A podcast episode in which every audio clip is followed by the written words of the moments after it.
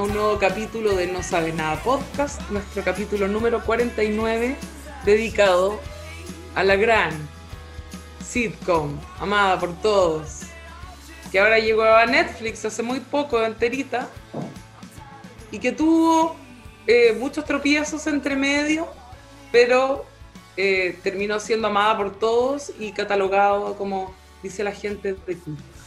Esta serie es Community. Por José, celébrala con todo lo que la amas. ¿Dónde está la biblioteca? Me llamo T-Bone, la araña discoteca. Discoteca, Vamos, Chiri. muñeca, la biblioteca, es el bigote grande, pero manteca. Manteca, bigote, gigante, pequeño, cabeza es nieve, cerveza es bueno. Buenos días, me gusta papá fría. Es el bigote de la cabra es Cameron Díaz. Un rap que no tiene, un rap que no tiene man. ningún, absolutamente, absolutamente ningún. Ay, no tiene ningún sentido. Y eh, creo que ya lo habíamos cantado al inicio de uno de nuestros capítulos. Parece que fue el de Atlanta. Atlanta.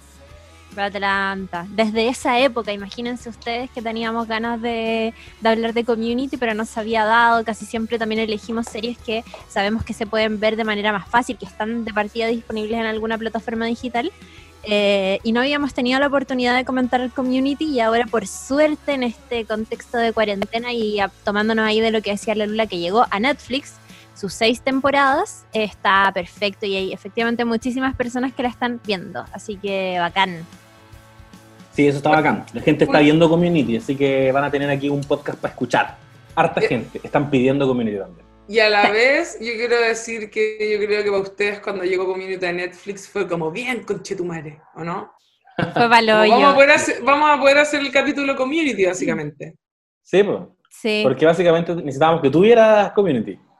Tú no Así habías visto es. nada hasta que llegó Netflix, ¿no? Pero Había visto un par de capítulos sueltos como de pasada porque estaba en el Sony.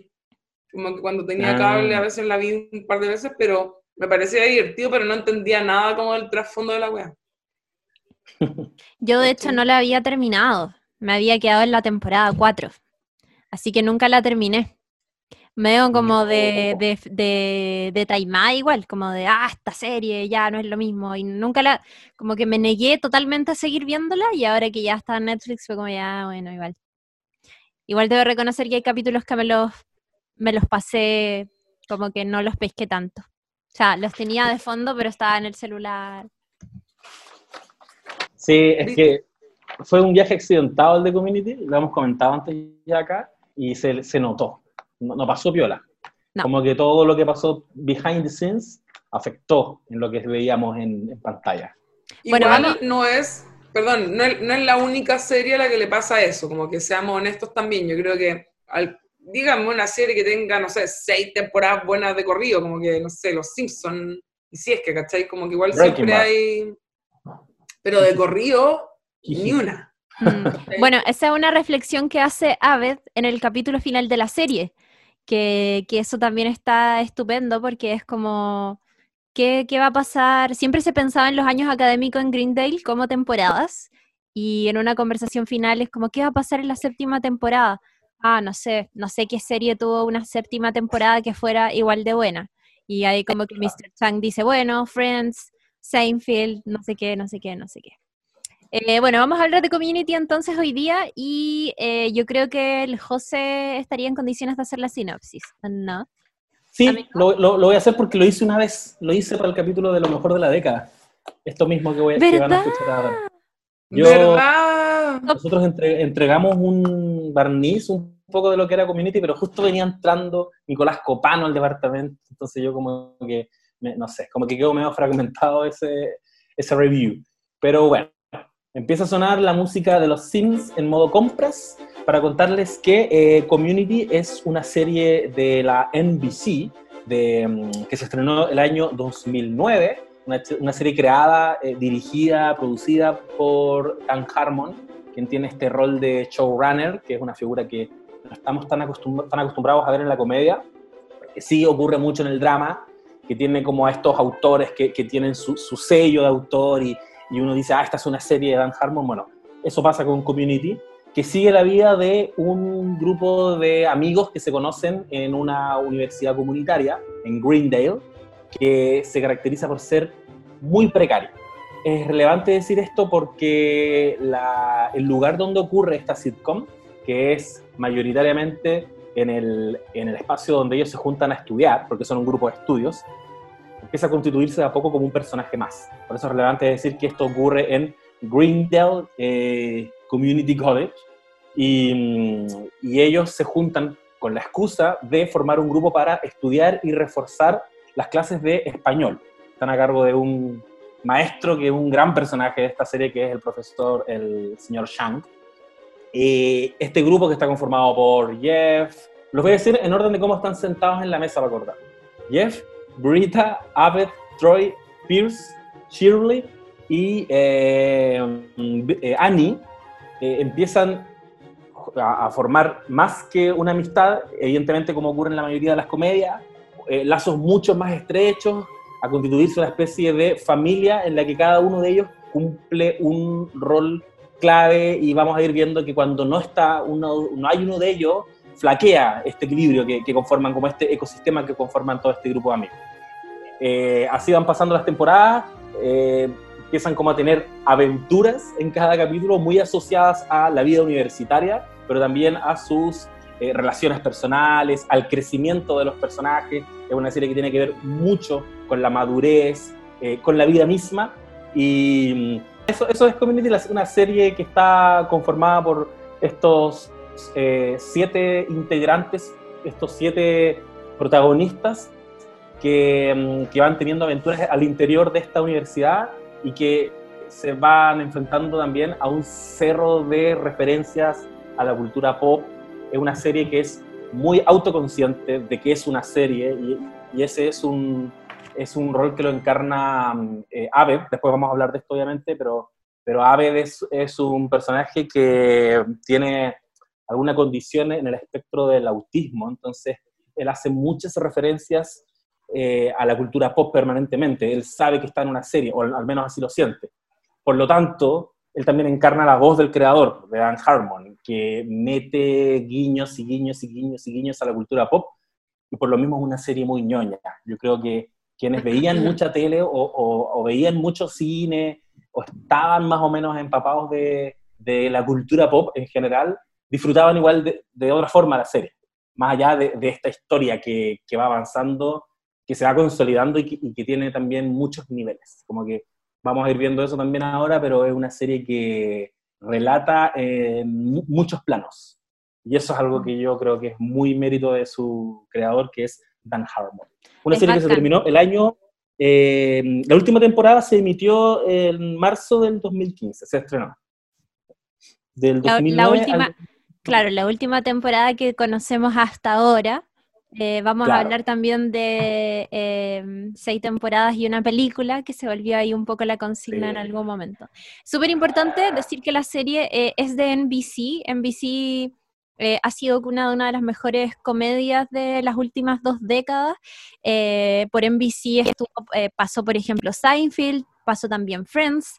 Eh, Friends terminó el año 2004 y hubo ahí como entre medio una especie de laguna en que NBC em, como que necesitaba reformularse totalmente este concepto de traer nuevas comedias. Ellos habían plantado, lo hablamos en el capítulo con Copano, este eslogan que era como el Must See TV, que eran también los jueves de, de comedia en la NBC, que tuvo como comedias así de primer nivel, pero después que termina Friends pasan como unos años en que la cadena de televisión busca hacer nuevas comedias para alcanzar ese éxito que alguna vez había tenido con Seinfeld o que había tenido con Friends.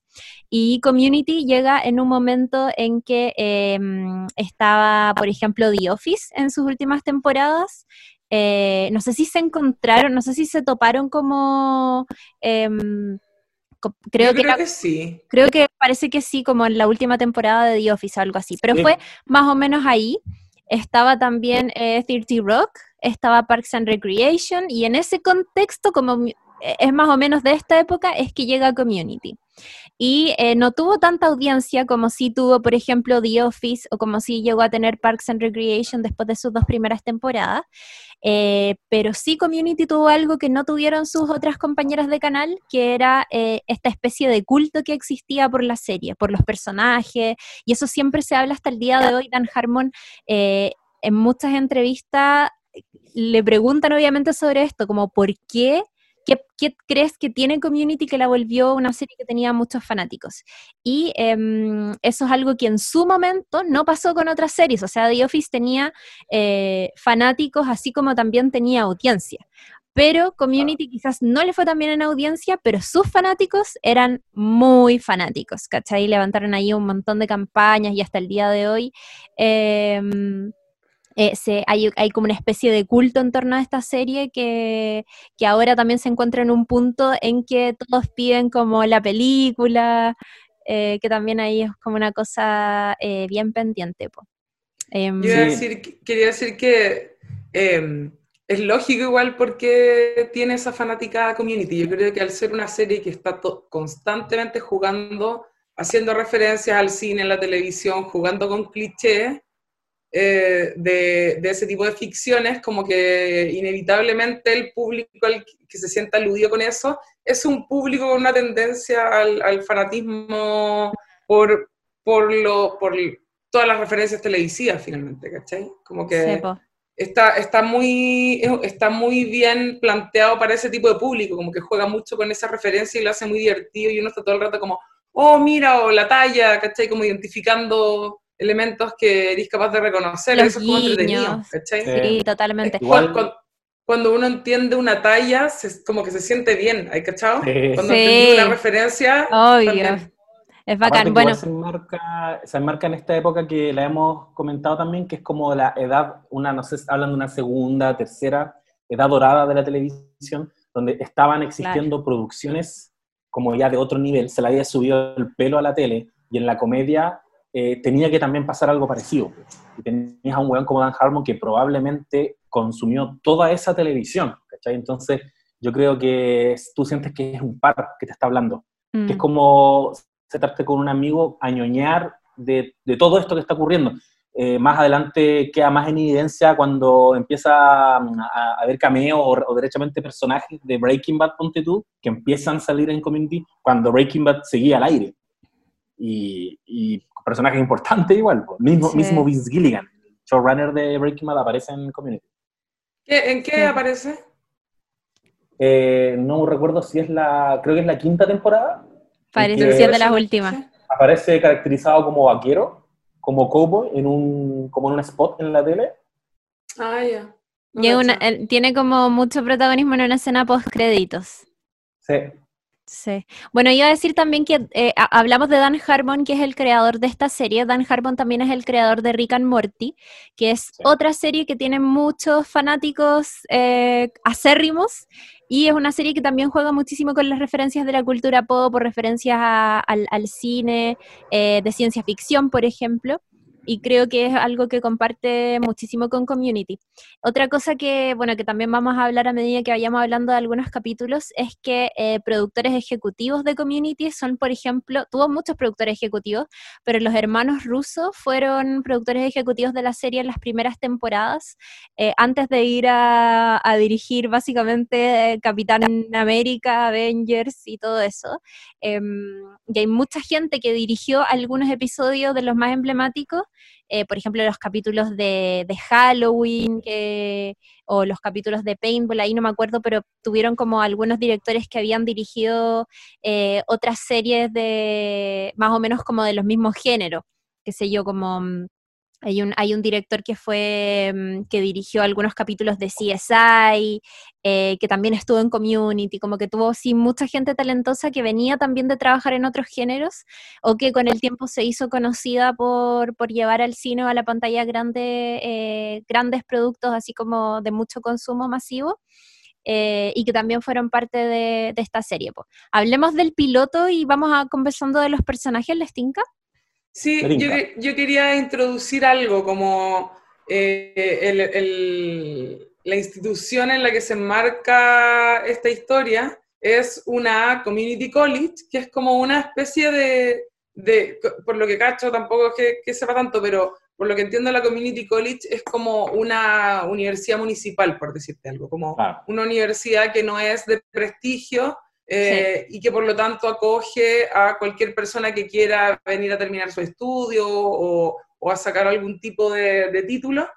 Y por lo tanto, lo que, con lo que comienzan eh, el primer capítulo, el piloto, es eh, introduciéndote a este universo donde vemos al decano, que es como súper desubicado, que es lo primero que vemos, que él es un gran personaje también, y te muestran los distintos perfiles de personas que atienden una community college.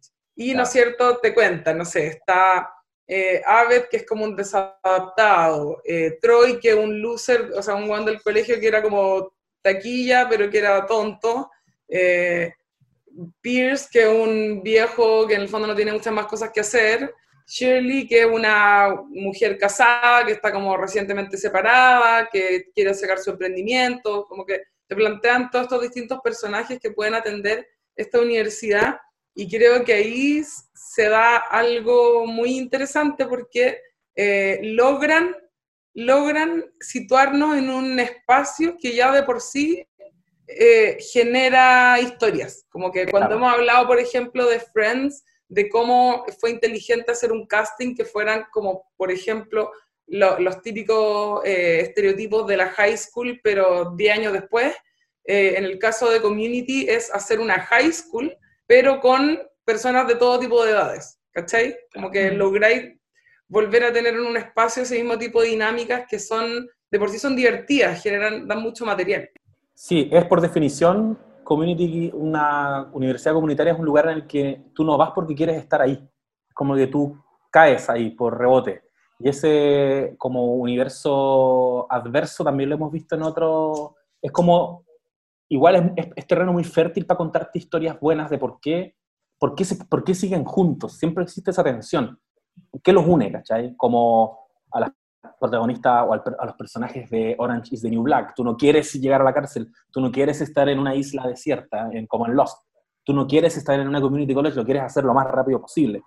Y así lo plantean en, la primera en el primer capítulo eh, con el personaje de Joel McHale, que es eh, Jeff, que es un abogado que, al que le quitaron no, que estaba ejerciendo ilegalmente y lo mandan a sacar el título y él obviamente elige el lugar donde él siente que lo puede sacar rápido porque es amigo de uno de los profesores. Ese era su plan.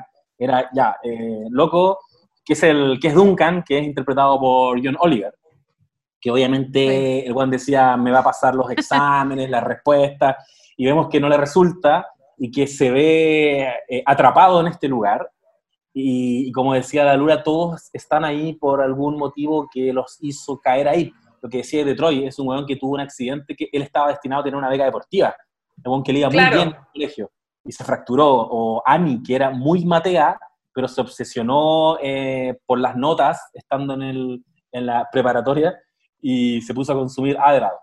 Y, y tuvo que estar como un año eh, en rehabilitación o Pierce, que es derechamente un weón muy viejo, que, que, no hizo, no cumplió muchos sueños, entonces pareciera que llegó a esta, a esta universidad a comprar una vida, porque el weón mm. está acostumbrado también a, a intercambiar monetariamente todo. que está desde una escort, que, una, que en algún capítulo aparece, que él la presenta como su polola, y todo bien con que sea escort, hasta esta vida que él está creando en, la, en esta universidad, y bueno, y, todos los demás personajes pues, tienen esto de, y, que nunca se pierde a lo largo de la serie, como, ¿por qué estamos juntos? Tenemos que estar juntos. Se esfuerzan por tomar ramos juntos también, para que sigamos.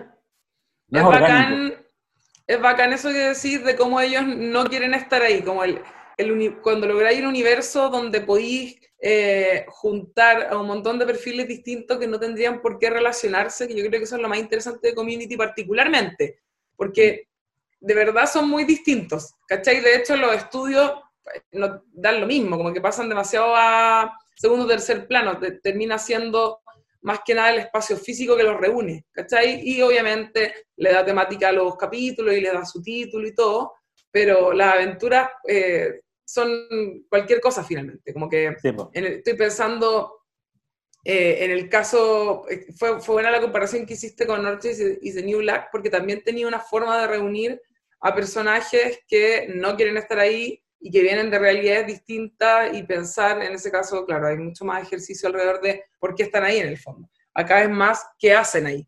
Y, ahí está toda la gracia de la serie, de hecho, pues. no te vales de, de los flashbacks de, de Orange is the New Black, ¿cachai? Lo bacán también es que siento que todos los personajes son como, mm, como, como este concepto de los inadaptados que hablamos, ¿cachai? Que llegan a parar a este lugar que no, no lo hemos dicho, pero los community college en, Estados Unidos no son tan bien vistos porque, puta, son, eh, son estatales, como sabemos que las mejores universidades en Estados Unidos son privadas, em, son para gente que tiene muchas lucas, y en los community college lo que vaya a hacer es hacer como, bueno, es más o menos como funcionan los college em, acá en Chile también, que es que tú no sabís muy bien eh, hay gente que los toma por diferentes motivos. Hay gente que quiere estudiar, por ejemplo, como el caso de Jeff, que quiere estudiar Derecho eh, o sacar ese título y que entra a este Community College pensando que ahí va a sacar estos ramos que le van a permitir obtener este título de manera más fácil. Pero al Community College también entra gente que no sabe muy bien. Em, qué quiere estudiar o que necesita una herramienta para profesionalizar algo que ya hace.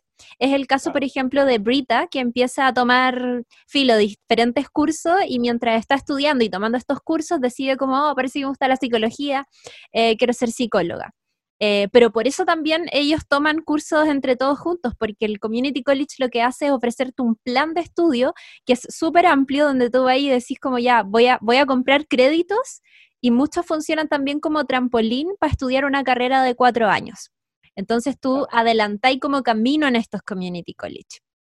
Y, eh, y está súper bueno eso. Lo, lo, otro es que la mayoría de los capítulos eh, están nombrados como si fueran eh, clases.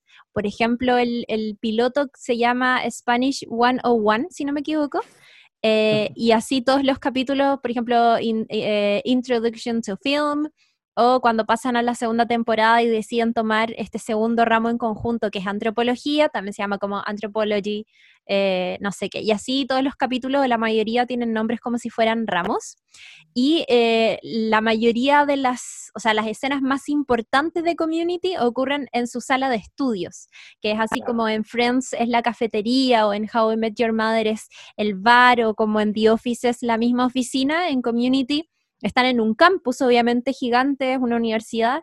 Eh, hay muchos espacios, pero la mayoría de estos momentos más significativos, los más chistosos y todo, ocurren en esta mesa, que era cuando el José hablaba de cómo se sentaban los personajes. Es una mesa eh, que está en un salón de estudios donde vemos que ocurren las más eh, disparatadas historias y momentos también que son súper em, emotivos, muy, muy, muy bacanes. Y que no tienen nada que ver con estudiar realmente. Al final se trata de que la excusa es juntarse a estudiar y los buenos lo único que lo hacen evidente en algunos capítulos que no saben estudiar. Como que abren los libros y es como, bueno, ¿quién sabe estudiar? Y eso es mm. algo que, eh, que, de lo que se inspiró Dan Harmon en su paso por una community college también. Claro, que, se llama Glendale. Glendale. Ah, ¿en serio? Oye, qué buen dato, no tenía idea. Se metió semestre y medio porque quería como, como eh, salvar un pololeo.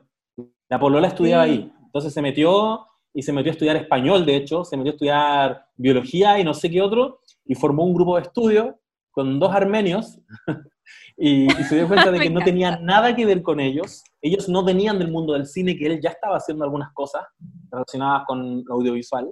Sin embargo, le encantaba estar con ellos.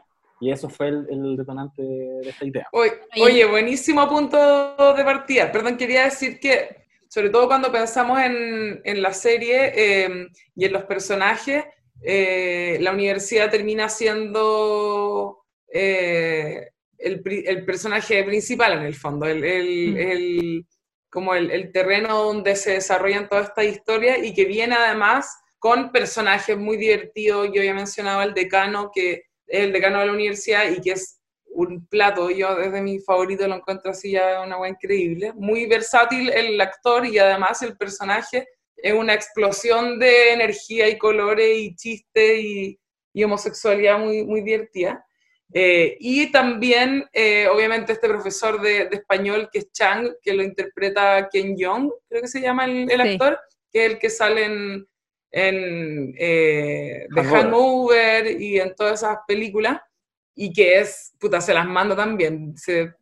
es un personaje muy divertido, sobre todo a mí me, me, me gusta mucho en, su etapa de profesor porque después evoluciona a otras cosas.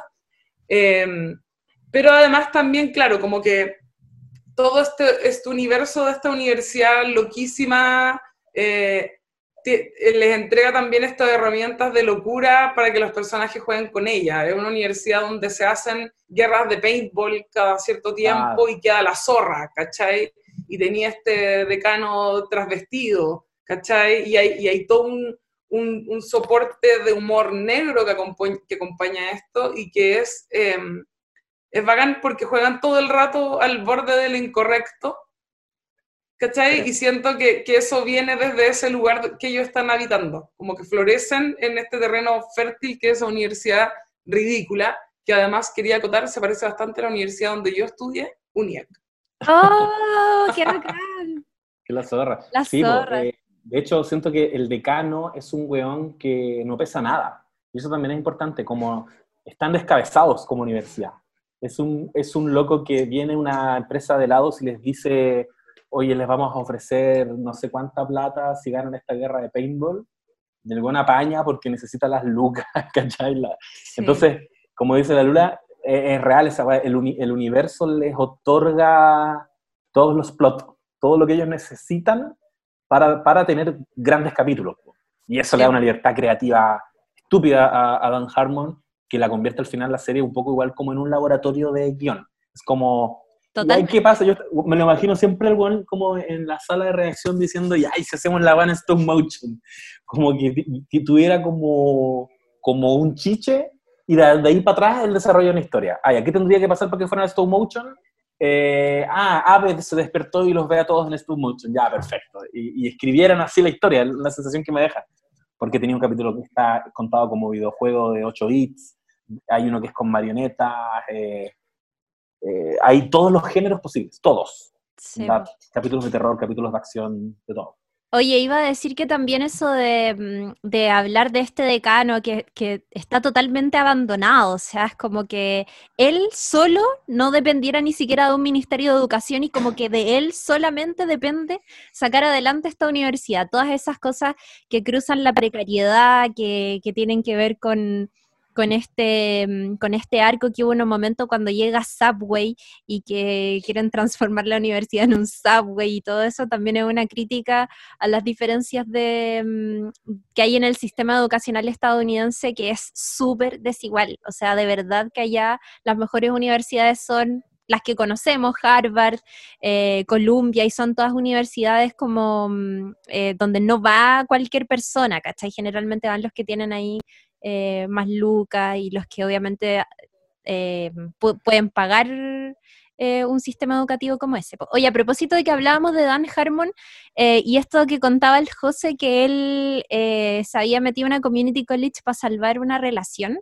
el personaje de Jeff es básicamente lo que él pasó en, en esa community college, pues él siempre dice que llegó a este lugar a compartir con gente que no tenía nada que ver con él, que eran de diferentes edades, que venían de, tenían un background que era súper distinto al de él y todos entre sí al mismo tiempo y él que ya tenía, se estaba ahí armando como un nombre en, en, la industria de la televisión y en el cine, y como que era una persona creativa y todo, en un momento eh, cuando entró sintió, no podía evitar sentirse un poco superior a todo el resto que estaba ahí, ¿cachai? Que, que venían de otros ambientes. Y el personaje de Jeff está basado en la actitud que él tenía eh, al principio cuando, mm, cuando entró a esta community college y es lo que vemos de Jeff en el primer capítulo, que es este abogado que no tiene, que entra a esta community college porque cree que ahí va a ser pan comido sacar este título que falseó durante tanto tiempo. Y en este contexto conoce a Brita, que es el personaje de Gillian Jacobs, que es, em, es como la chica bonita de, de, la clase, de hecho a él le llama la atención al tiro, y, el Jeff Winger es como... Nada, es como súper mino, es súper canchero, tiene mucha personalidad, eh, es súper astuto, es súper hijo de puta, así como creo que se lo dice Aved en el capítulo del, em, del, de los universos paralelos, y es como, bueno, Jeff siempre va a ser un hijo de puta, es súper astuto, y decide... Em, como que se, se, obsesiona un poco con Brita y con invitarla a salir y Brita es como no está ni ahí con él. Eh, ese es el personaje de Gillian Jacobs, que, que es como una feminista, eh, activista media mm, eh, fracasada, es como que siempre está sola y pelea por causas que, em, que a nadie más le parecen, que obvio que son súper justas, pero es un poco como la caricatura de esta persona, de esta mujer joven que, al mismo tiempo también es súper ingenua y que busca, puta, no, defender el medio ambiente al mismo tiempo que defendís como el aborto y al mismo tiempo que cualquier causa feminista y causas políticas de Paraguay, no sé si se acuerdan que como de los primeros capítulos. Eh, ese es el personaje de, mm, de Brita. Tenemos también eh, a, bueno, a Abed, que es el personaje que interpreta a Danny Pudi, que es este, mm, este personaje este, este, niño de, ascendencia eh, musulmana que tiene una fascinación especial por el cine y por los productos de, mm, cultura pop, por cosas de cultura pop, eh, y que hace súper buenas migas con Troy, que es el personaje de Donald Glover, eh, y juntos son así como los muchachitos del grupo, los que siempre están jugando, tirando tallas, son como una dupla muy adorable. Y está Alison Brie, que también eh, sale en Glow. Hemos hablado mucho de Alison Brie porque eh, la amamos, muchísimo, sale en Mad Men, sale Glow, y ella es Annie, que es esta, ella fue compañera de Troy en la secundaria, pero eh, en la secundaria Troy era súper popular y Annie era muy matea y tenía problemas de, adicciones con el lateral en, en toda esta obsesión que ella tenía de ser siempre la mejor, la mejor, la mejor, la mejor, y estaba secretamente enamorada de Troy y se encuentran en esta community college, pero ella cambió totalmente, como que estuvo en rehabilitación y ahora es súper mina, es como se ve físicamente muy diferente a lo que era. Está Shirley, que es una mujer negra muy católica, em, que, es, también se acaba de separar, parece cuando entra, cuando comienza la serie. Eh, está ahí como en un matrimonio medio fallido y tiene dos hijos que en el fondo está ahí en el Community College porque busca encontrar una nueva vida después de este matrimonio mm, eh, eh, que no resultó tan bien como ella quería y necesita, está sola y necesita sacar adelante a sus hijos, así que entra a estudiar. Y está Pierce, que es el personaje que hace Chevy Chase, que es un magnate, es un empresario, es dueño de una compañía de toallitas de limpieza. que, está, que, con el paso de, la, de, las temporadas nos damos cuenta que Pierce lleva mucho tiempo en esta universidad comunitaria. Eh, como 12 años. Sí, como 12 años, tratando de, no sé, como de ser parte. Y creo que los mencioné a todos. Sí, y no, iba a agregar que, igual es relevante que en este primer capítulo que estamos comentando, eh, esa, esa, motivación que tiene Jeff de jotearse a Brita es lo que cimienta las bases de este grupo de estudio, porque le dice, claro. yo sé hablar español, juntémonos. Eh, Brita no le da la pasada en mucho tiempo y ahí le parece un weón súper desagradable. Ella, feminista como es, cacha el tiro cuáles son las intenciones de Jeff, pero dice como ya, ok, nos podemos juntar. Y el loco quería tener una cita con ella y ella llega con Aved y se le atribuye a Aved en tú podéis leer comentarios sobre esto en internet, se le atribuye un poco como ser el que hizo el casting de la serie, porque él es el que lleva a todos los demás integrantes de, la, de la comunidad de estudios, del grupo de estudios, y uno podría incluso pensar, porque después va cachando más el rollo de Aver, de esta necesidad de que su vida sea como una serie de televisión, que él buscó perfiles para que su paso por la universidad fuera muy parecido a una sitcom. Y, y, en el capítulo 1 tú te encontrás con que el loco hace permanentes referencias a Breakfast Club. Yo creo que de todas las citas que uno puede sacar de esta serie, entre las más importantes está Breakfast Club, porque es de entrada lo que te dicen de esta serie. Eh, él cita diálogos. En un minuto tiene como un arrebato y, dice se va como a la escena más violenta de Breakfast Club, donde un weón cuenta cómo habían sido su, su infancia con su papá, y, imita al papá y golpea la mesa y quedan todos para la cagada. Y Jeff le dice, bueno, eso es una escena de Breakfast Club. Y el rollo eh, es que en, esa película igual te muestran a un grupo de inadaptados que tienen que pasar un día sábado juntos de forma forzada en el colegio porque eh, por algún motivo tienen que cumplir esa sanción.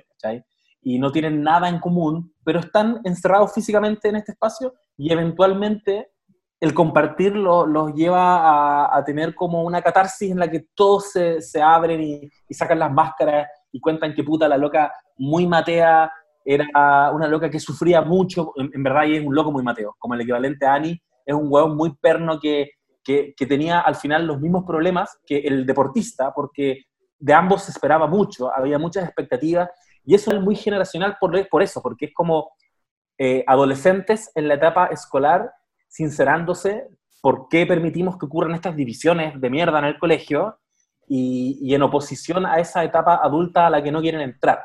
Como que igual siento que Community te plantea otra cosa.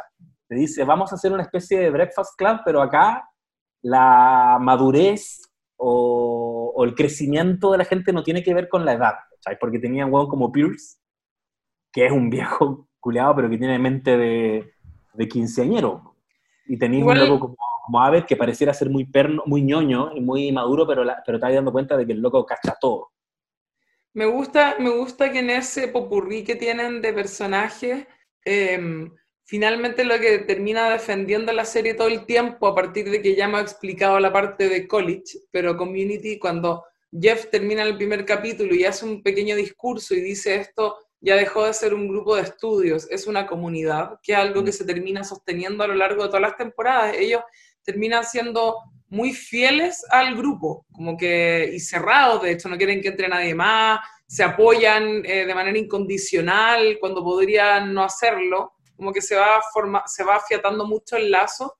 Em, y siento que lo más bonito en ese sentido de la serie en sí, a pesar de obviamente el terrible humor negro que tienen y las, las veces en que puede aparecer demasiado emo también la serie o no sé, todas las cosas que te pueden encontrar en el camino, es que finalmente lo que hacen es que le dan caleta de amor a la diferencia, ¿cachai? Como que está Brita y Pierce en el mismo grupo, un viejo racista con una huevona que es como una activista fracasada con miles de contradicciones respecto a su propio activismo, ¿cachai? O no sé, como que siento que también eh, parte del encanto de los mismos personajes es que entendemos muy bien la realidad triste que está detrás de cada uno de ellos. ¿Cachai? Que Pierce es un viejo que en realidad se va a morir solo y esa es, su, e-, es triste esa wea, ¿cachai? Que Jeff Winger en realidad es, un, es una mentira, ¿cachai? Que no es tan bacán como dice ser.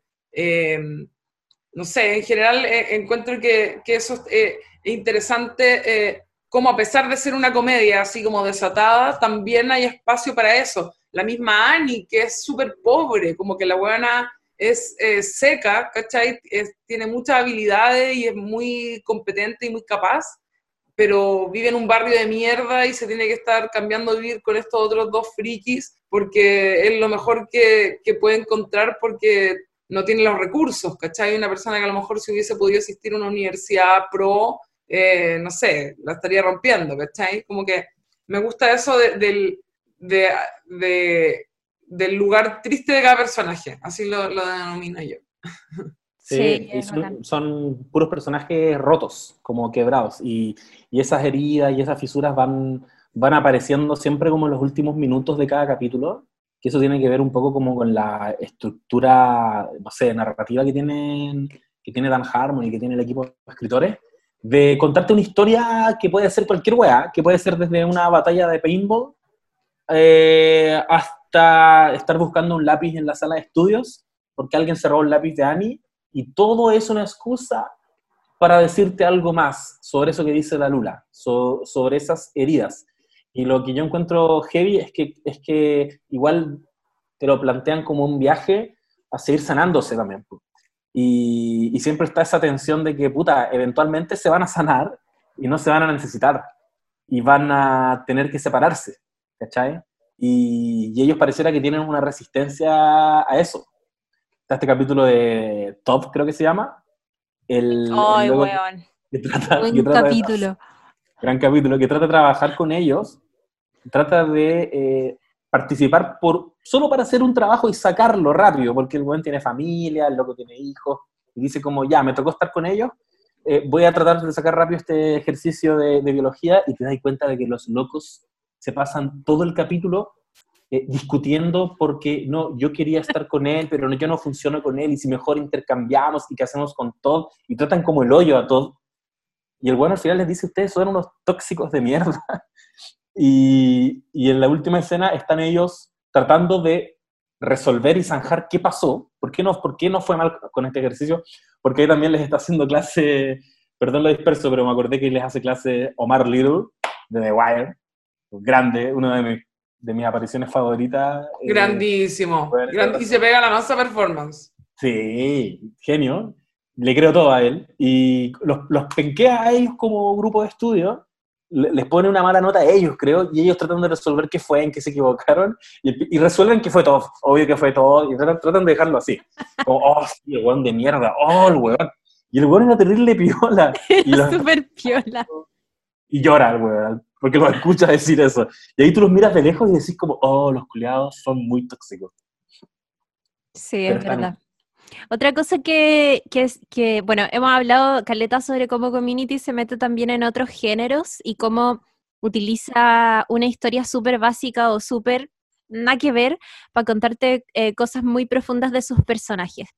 Eh, y Community tiene, tiene como un estilo que, a ratos, y bueno, también porque sucede como en una universidad y porque también los personajes son como súper cabros chicos, o sea, todos tienen como sus sus vetas ahí de ser súper inmaduros al final, aunque seáis mamá de dos niños, aunque tengáis 60 años como Pierce. Eh, pero me recuerda, me recuerda mucho como algunas series adolescentes como de Nickelodeon, eh, que suceden como en un universo de realismo, eh, pero con un guion que ofrece cosas que son muy descabelladas, que no alcanzan a ser fantásticas, pero que tampoco son 100% realistas y uno, sin embargo, elige eh, creer en ciertas cosas medias y lógicas solo porque el humor de la serie o porque sus personajes funcionan a un nivel que es demasiado alto. Entonces hay como un, siento que hay como un pacto de credibilidad que uno, filo, se entrega fácilmente aunque sean cosas muy descabelladas, como por ejemplo... Eh, no sé, pues el capítulo de Paintball donde ofrecen que el premio, el, último hombre en pie, va a ser el primero en matricularse y va a tener, parece, la posibilidad, no me acuerdo si era como de organizar su propio horario a su modo y de obtener todas las clases que quiera. O el capítulo de los zombies, que es una fiesta de Halloween, donde a alguno, a, Pierce creo que come algo como del cóctel de la fiesta y se intoxica y empieza a haber como un brote de un virus raro en la fiesta y todos se van transformando en zombies. Es totalmente ilógico, ¿cachai? Eso no pasaría en el universo real, eh, pero tampoco es 100% fantástico.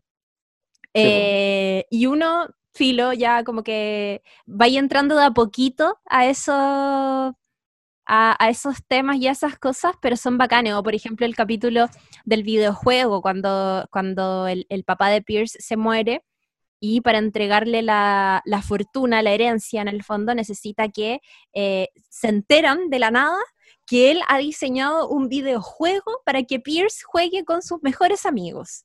Y solo si lo gana va a poder obtener la, fortuna. Y es como, weón, eso no pasaría en la vida real, ¿cachai? Son como lógicas que, que, mm, que es como, como, como de serie adolescente de Nickelodeon, como de Disney Channel, no sé, como cosas que, como weas que pasarían en iCarly, ¿cachai? Como, no sé. Igual, igual pasa con eso que, que, efectivamente hay ciertos momentos en que la serie se abre a esas posibilidades. Creo que para la primera Paintball, que te lo empiezan a anunciar además de manera extraña, ¿cachai? Sí.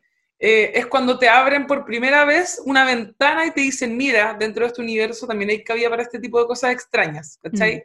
Y de ahí, puta, te metís por una rendija y llegáis hasta el infinito porque también teniendo a Aved que rompe la cuarta pared constantemente con algunas cosas o, en, el lenguaje al menos de, de la historia misma, es como que se abre la posibilidad de que esa historia en realidad sea una serie, ah, pero si en verdad es una serie, entonces también como que te abre la, la cabeza a todas esas cosas, ¿cachai? Como que uno ya sabe que puede en algún momento empezar a esperar ese tipo de cosas de la serie y eso la abre a muchísimas más posibilidades todo el rato, ¿cachai? A Mm. partir de la misma referencia incluso que tiene la cultura pop que habíamos mencionado, eh, también es como, juega todo el rato con eso.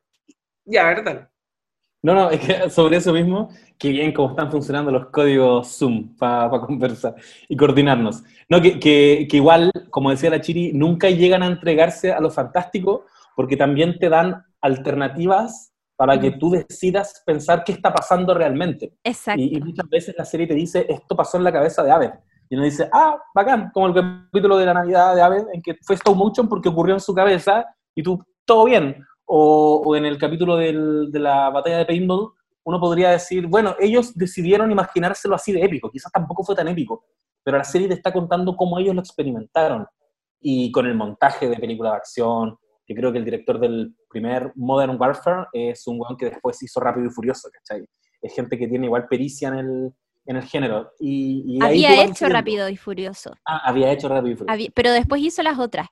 Y Bueno, mm, está ah, los Rousseau que después hicieron... Sí, Bueno, po. para terminar lo que estaba diciendo, que quería decir que, claro, como que la serie en algún momento se abra esta, posi- esta como posibilidad de que se puedan hacer un montón de tipos de capítulos, que como bien dice el José, también igual siempre, o sea, además de que te dan la, la posibilidad de uno creer lo que quiera, es como que también van soportados dentro de la misma realidad de la serie. O sea, Aved efectivamente tiene cosas ocurriendo en su cabeza, entonces pueden justificarse como que es algo que tiene que ver con eso. Y de hecho, eso se, es, es así. En el capítulo de Navidad de Aved, que están eh, hechos en monitor stop motion, eh, tú- nos eh, todos entran en la dinámica de juego de Aved porque él empieza a decir que están hechos de, de dice como un material específico, como goma, relleno de no sé qué, pero en el fondo son monitos y está hecho en 2D el capítulo, eh, y, y lo ves todo el tiempo de esa forma, pero están todos los otros personajes como, pero a ver, ¿qué estás hablando? ¿Cachai?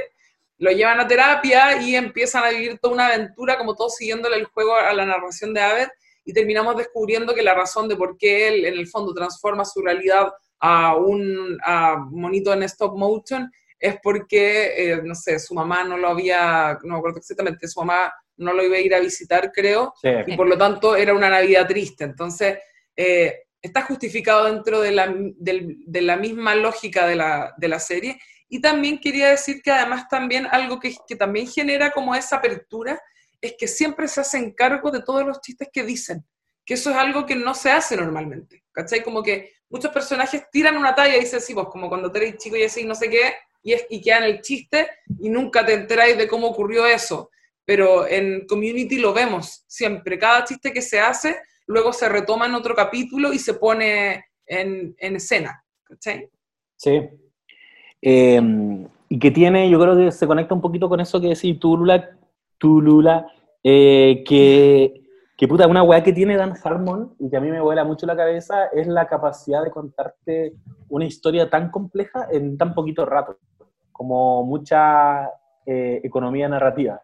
Un ejemplo de eso lo vamos a comentar pronto, que es eh, el capítulo Remedial Chaos Theory, que es como un clásico instantáneo, donde él se permite en los, ¿cuántos serán? ¿20, 25 minutos de capítulo? Pero, ah, ya.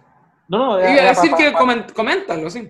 o, o podemos empezar a hablar de eso ya, pero, pero, pero decir que, claro, él se permite en ese poco tiempo mostrarte dimensiones, ¿cachai? Como qué alternativa está- de historia está ocurriendo en diferentes eh, líneas de tiempo.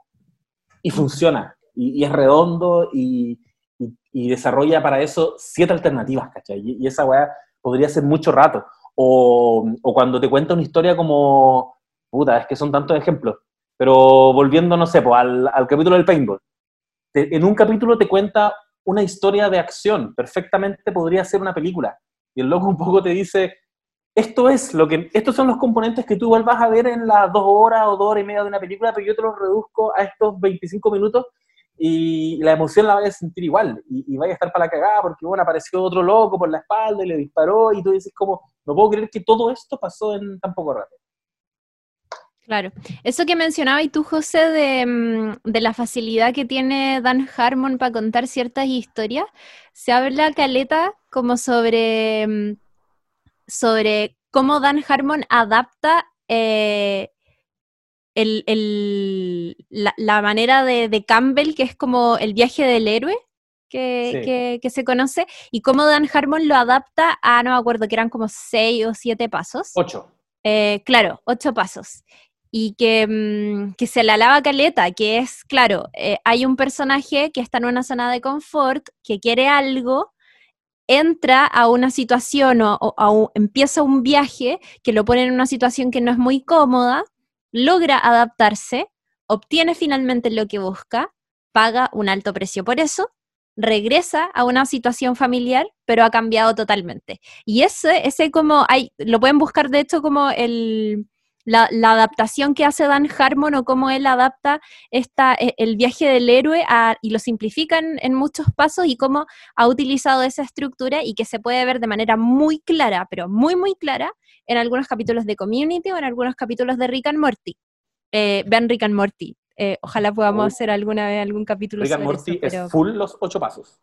es Rick full. Morty. Eh, esa, esa estructura está en todo, en, en muchas historias. El, el viaje del héroe es como, Sí, es como la, la- es una linealidad clásica de forma de contar historias. El, el héroe, en el fondo, el protagonista, pasa por todas estas, estos como Peripecias. obstáculos y etapas, peripecias, claro, tiene, se encuentra con aliados, con, con antagonistas para lograr su objetivo. Y es, es bacán eh, pensarla así como cuando la empezáis a analizar al ver una ficción, porque se puede jugar mucho con esa estructura, como que, por ejemplo, el otro día que conversamos en- entre nosotros sobre Matrix, por ejemplo, Matrix es el viaje del héroe así calcadito, ¿cachai? Y es, y es interesante ver cuál es el elixir en, la, en Matrix, ¿cachai? O, Claro. que son algunos de los elementos que componen este viaje. Para lo que le interese ese, ese, esa estructura en particular, que bien interesante y entretenido de leer al respecto, no cachaba esto de la,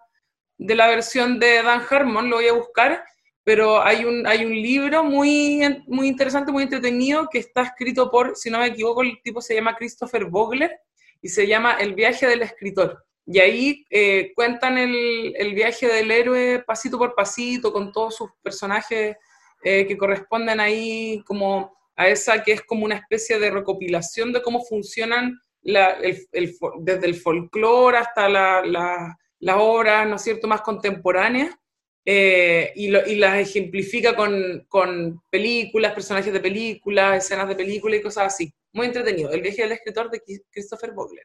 Me Y encanta. El Señor de los Anillos probablemente debe ser la película de las que yo he visto que es más viaje del héroe, y ahí tú la tomás y, y te encontráis todos los arquetipos, todas las etapas del viaje. Y sí, pues, O sea, el sabio, todo eso. Con, claro. con Lost, con Lost, analizarlo con el viaje del héroe. Todas esas weas, todos lo Mm. tienen al final.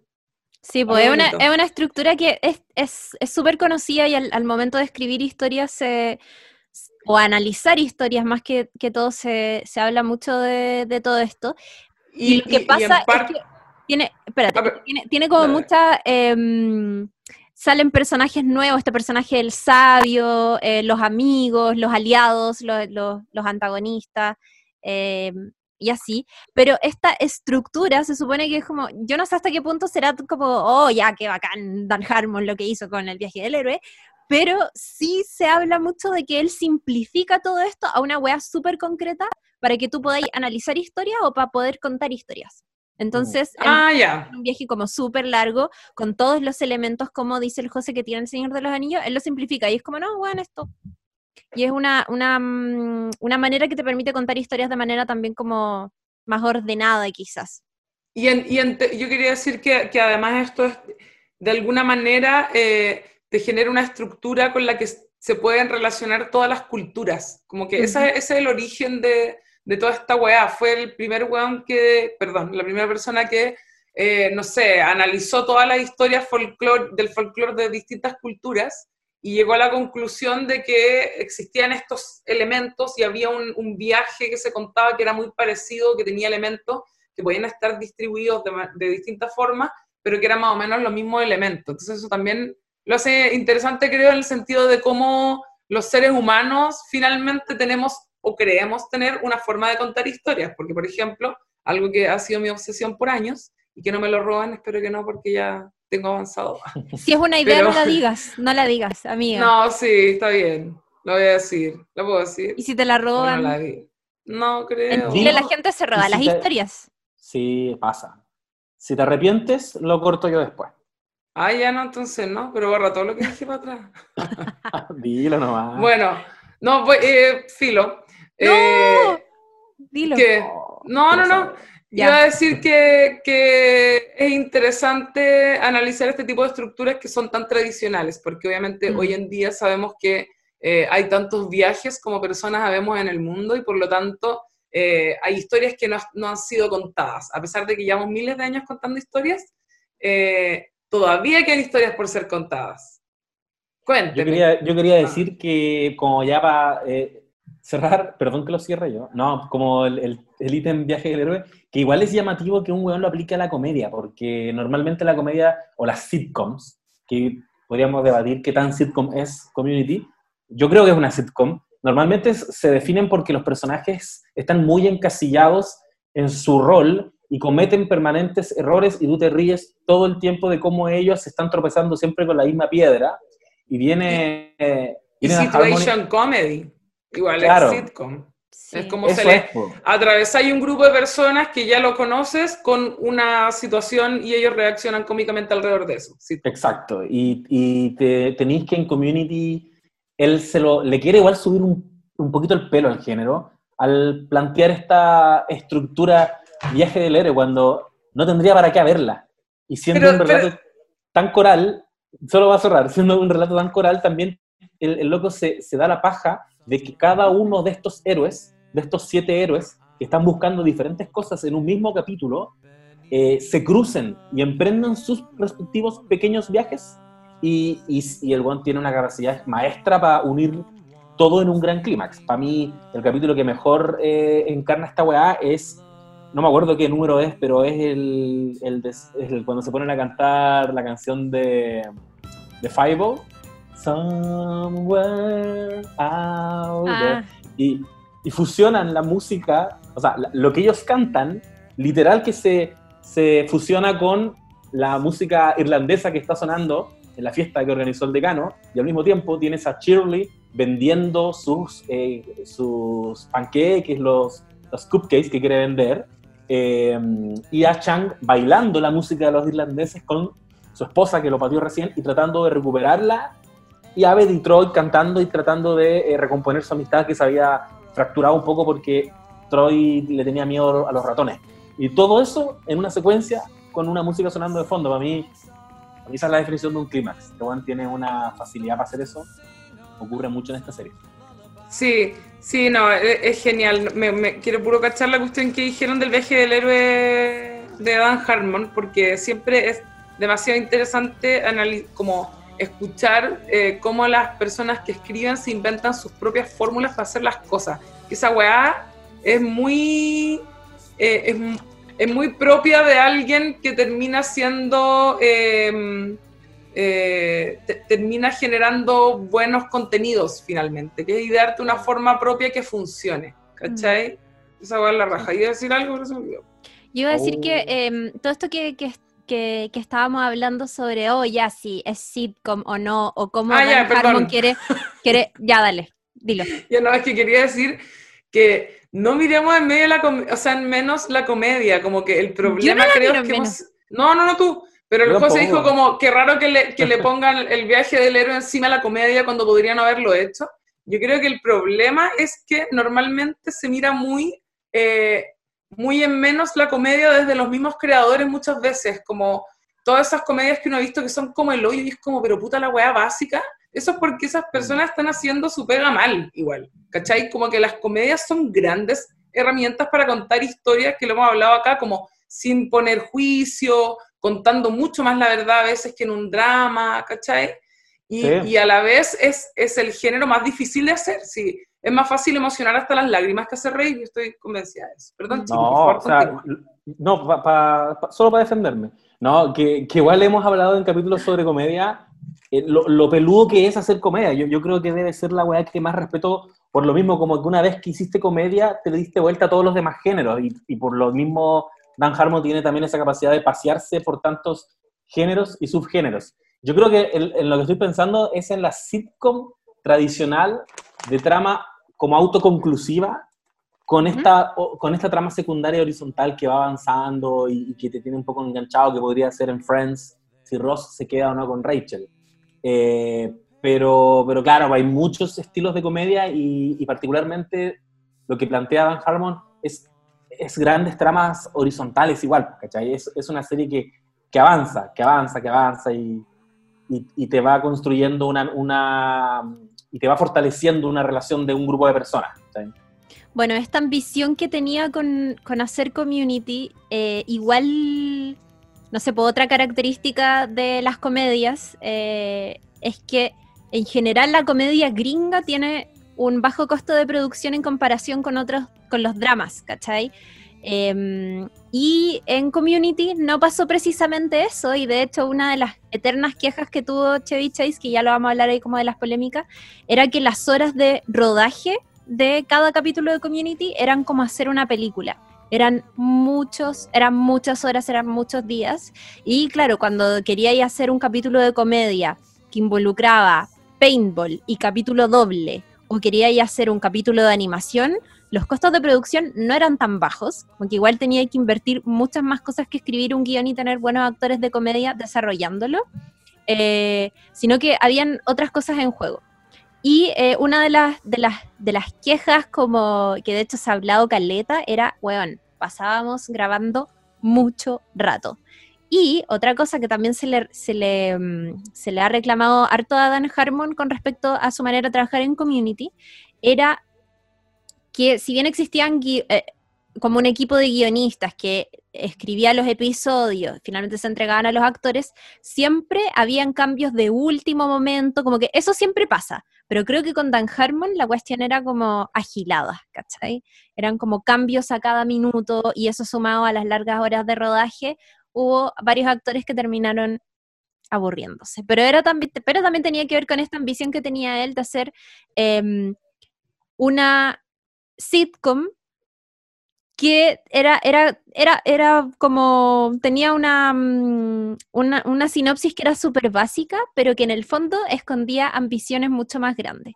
Como por ejemplo inventar estos universos eh, creados especialmente para contar ciertas historias, la Navidad de Aved, eh, bueno, los capítulos de Paintball, los capítulos que eran más policiales, o los capítulos de las mantitas, que, tenían, que estaban contados como si fuera Juego de Tronos, ¿cachai? Mm. Eh, eso, el, José quizás podría hablar de un capítulo que él quería comentar, que es el, cuando se pierde el lápiz de Annie, que es cuando probablemente se quedan ahí sin presupuesto, que yo no conocía ese concepto capítulo botella, pero, me, pero me ha, me, ha, pasado en el fondo, que es como te llama la productora y es como, oye, no hay plata para ningún exterior ni para ningún bolo, tienen que hacer toda la historia en interior en, con, lo que, con los personajes que tenemos, ¿cachai? Y es como eh, tener que ponerse, a pesar de que no pensaría que no debería salir tan difícil eso, igual es un reto, ¿cachai? Y es súper interesante cómo lo ocupan en Community porque eh, a partir de eso mismo eh, ellos lo, lo verbalizan, eh, transparentan esa situación. Este, ah, este es un, equipo, un capítulo botella, ¿cachai? Que es una weá que a Aved le carga.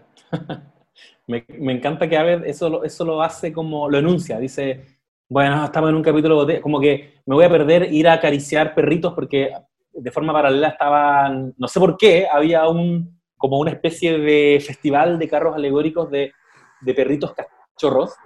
O sea, todo lo que estaba pasando afuera era mucho mejor que quedarse encerrados buscando un lápiz que no encontró Annie y cuando ellos se sentaron a escribir, lo tenía, porque alcanza a sacar una foto y después no está.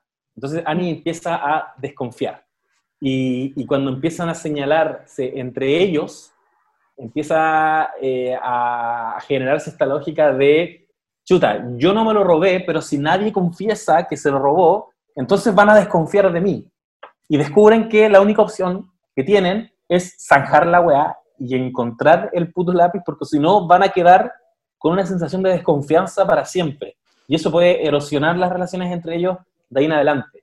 Es un capítulo que lo escribió eh, nuestra, alguien muy, que va a ser muy relevante en un ítem que vamos a abrir después, que es eh, Megan, Megan Hans, Gans se llama, ¿no? Gans, sí. Megan Gans.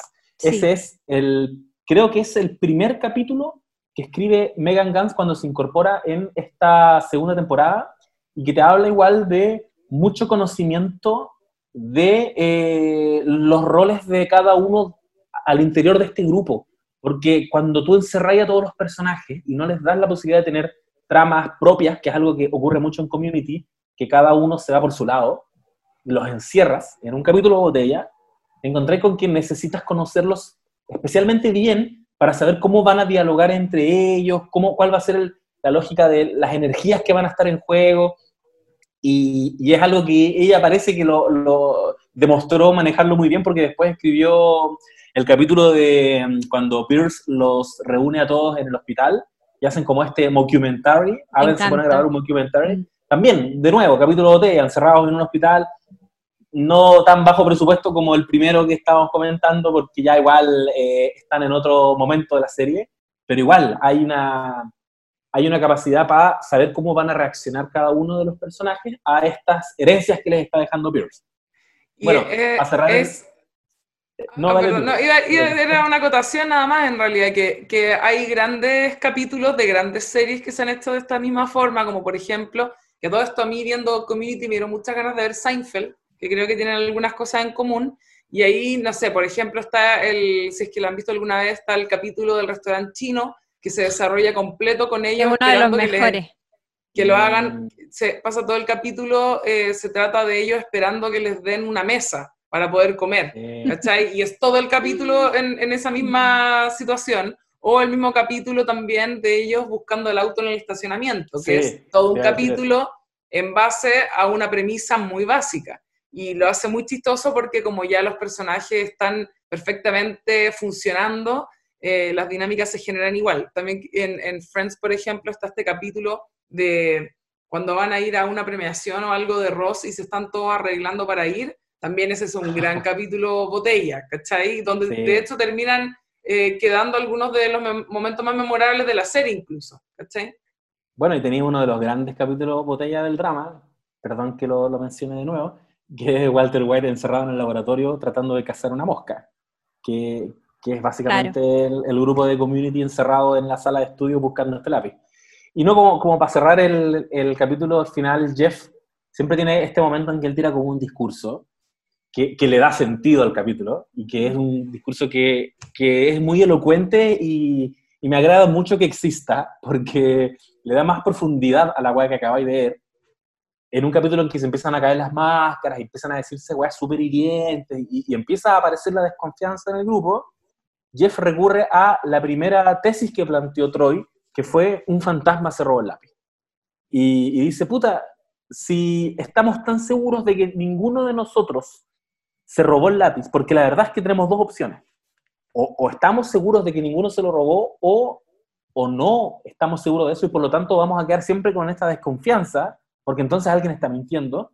Y yo la verdad es que me parece mucho más verosímil que un fantasma se, se haya robado el lápiz a que alguien de este grupo sea capaz de robarse el lápiz. Y todos quedan de acuerdo en que, bueno, eh, esa es la opción y, le dice, Troy, vos dale, y Troy empieza a contarles toda una historia de cómo, eh, de quién es este fantasma y, y, ahí con Ave.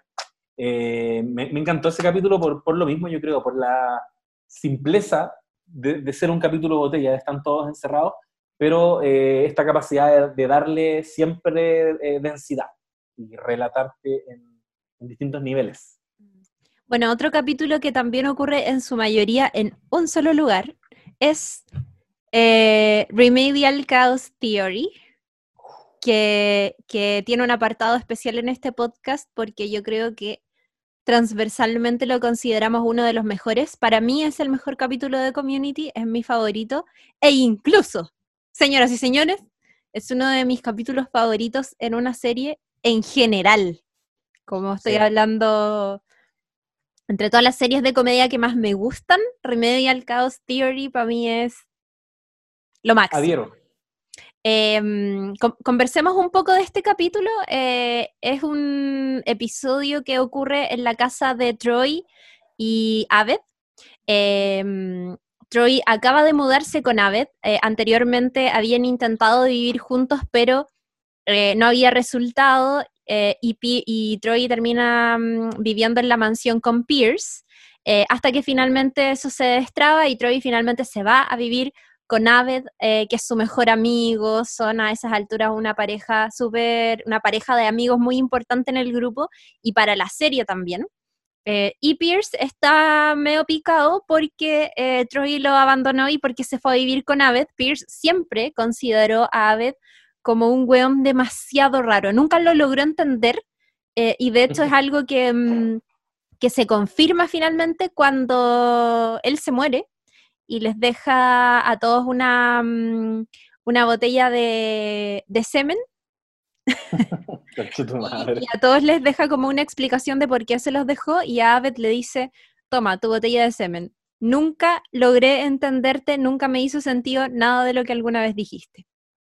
y lo deja oh, ¡Qué maravilla! Y, eh, bueno, está súper picado por eso y Annie en paralelo está viviendo en un barrio que es súper em, marginal, es súper peligroso, está viviendo sola y eh, por eso anda con una pistola en su cartera. Es algo que no se revela desde el comienzo en el episodio, pero están todos eh, juntos en esta casa como en esta inauguración, van todos y están en una mesa, se están como preparando para, no me acuerdo si para jugar o para comer, pero para compartir, y eh, encargaron una pizza.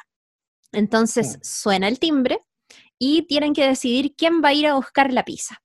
Y para eso, Jeff toma un dado y dice, partiendo por este lado, eh, voy a tirar el dado y el número que salga es el que va a tener que ir a buscar la pizza. Y Aved, que es muy fanático de la ciencia ficción y de muchas cosas de la cultura pop, dice, oye, pero cuidado, porque vas a estar creando seis líneas temporales diferentes que es algo que se usa muchísimo en los productos de ciencia ficción, en los cómics, por ejemplo, también se usa mucho esto de crear las líneas temporales.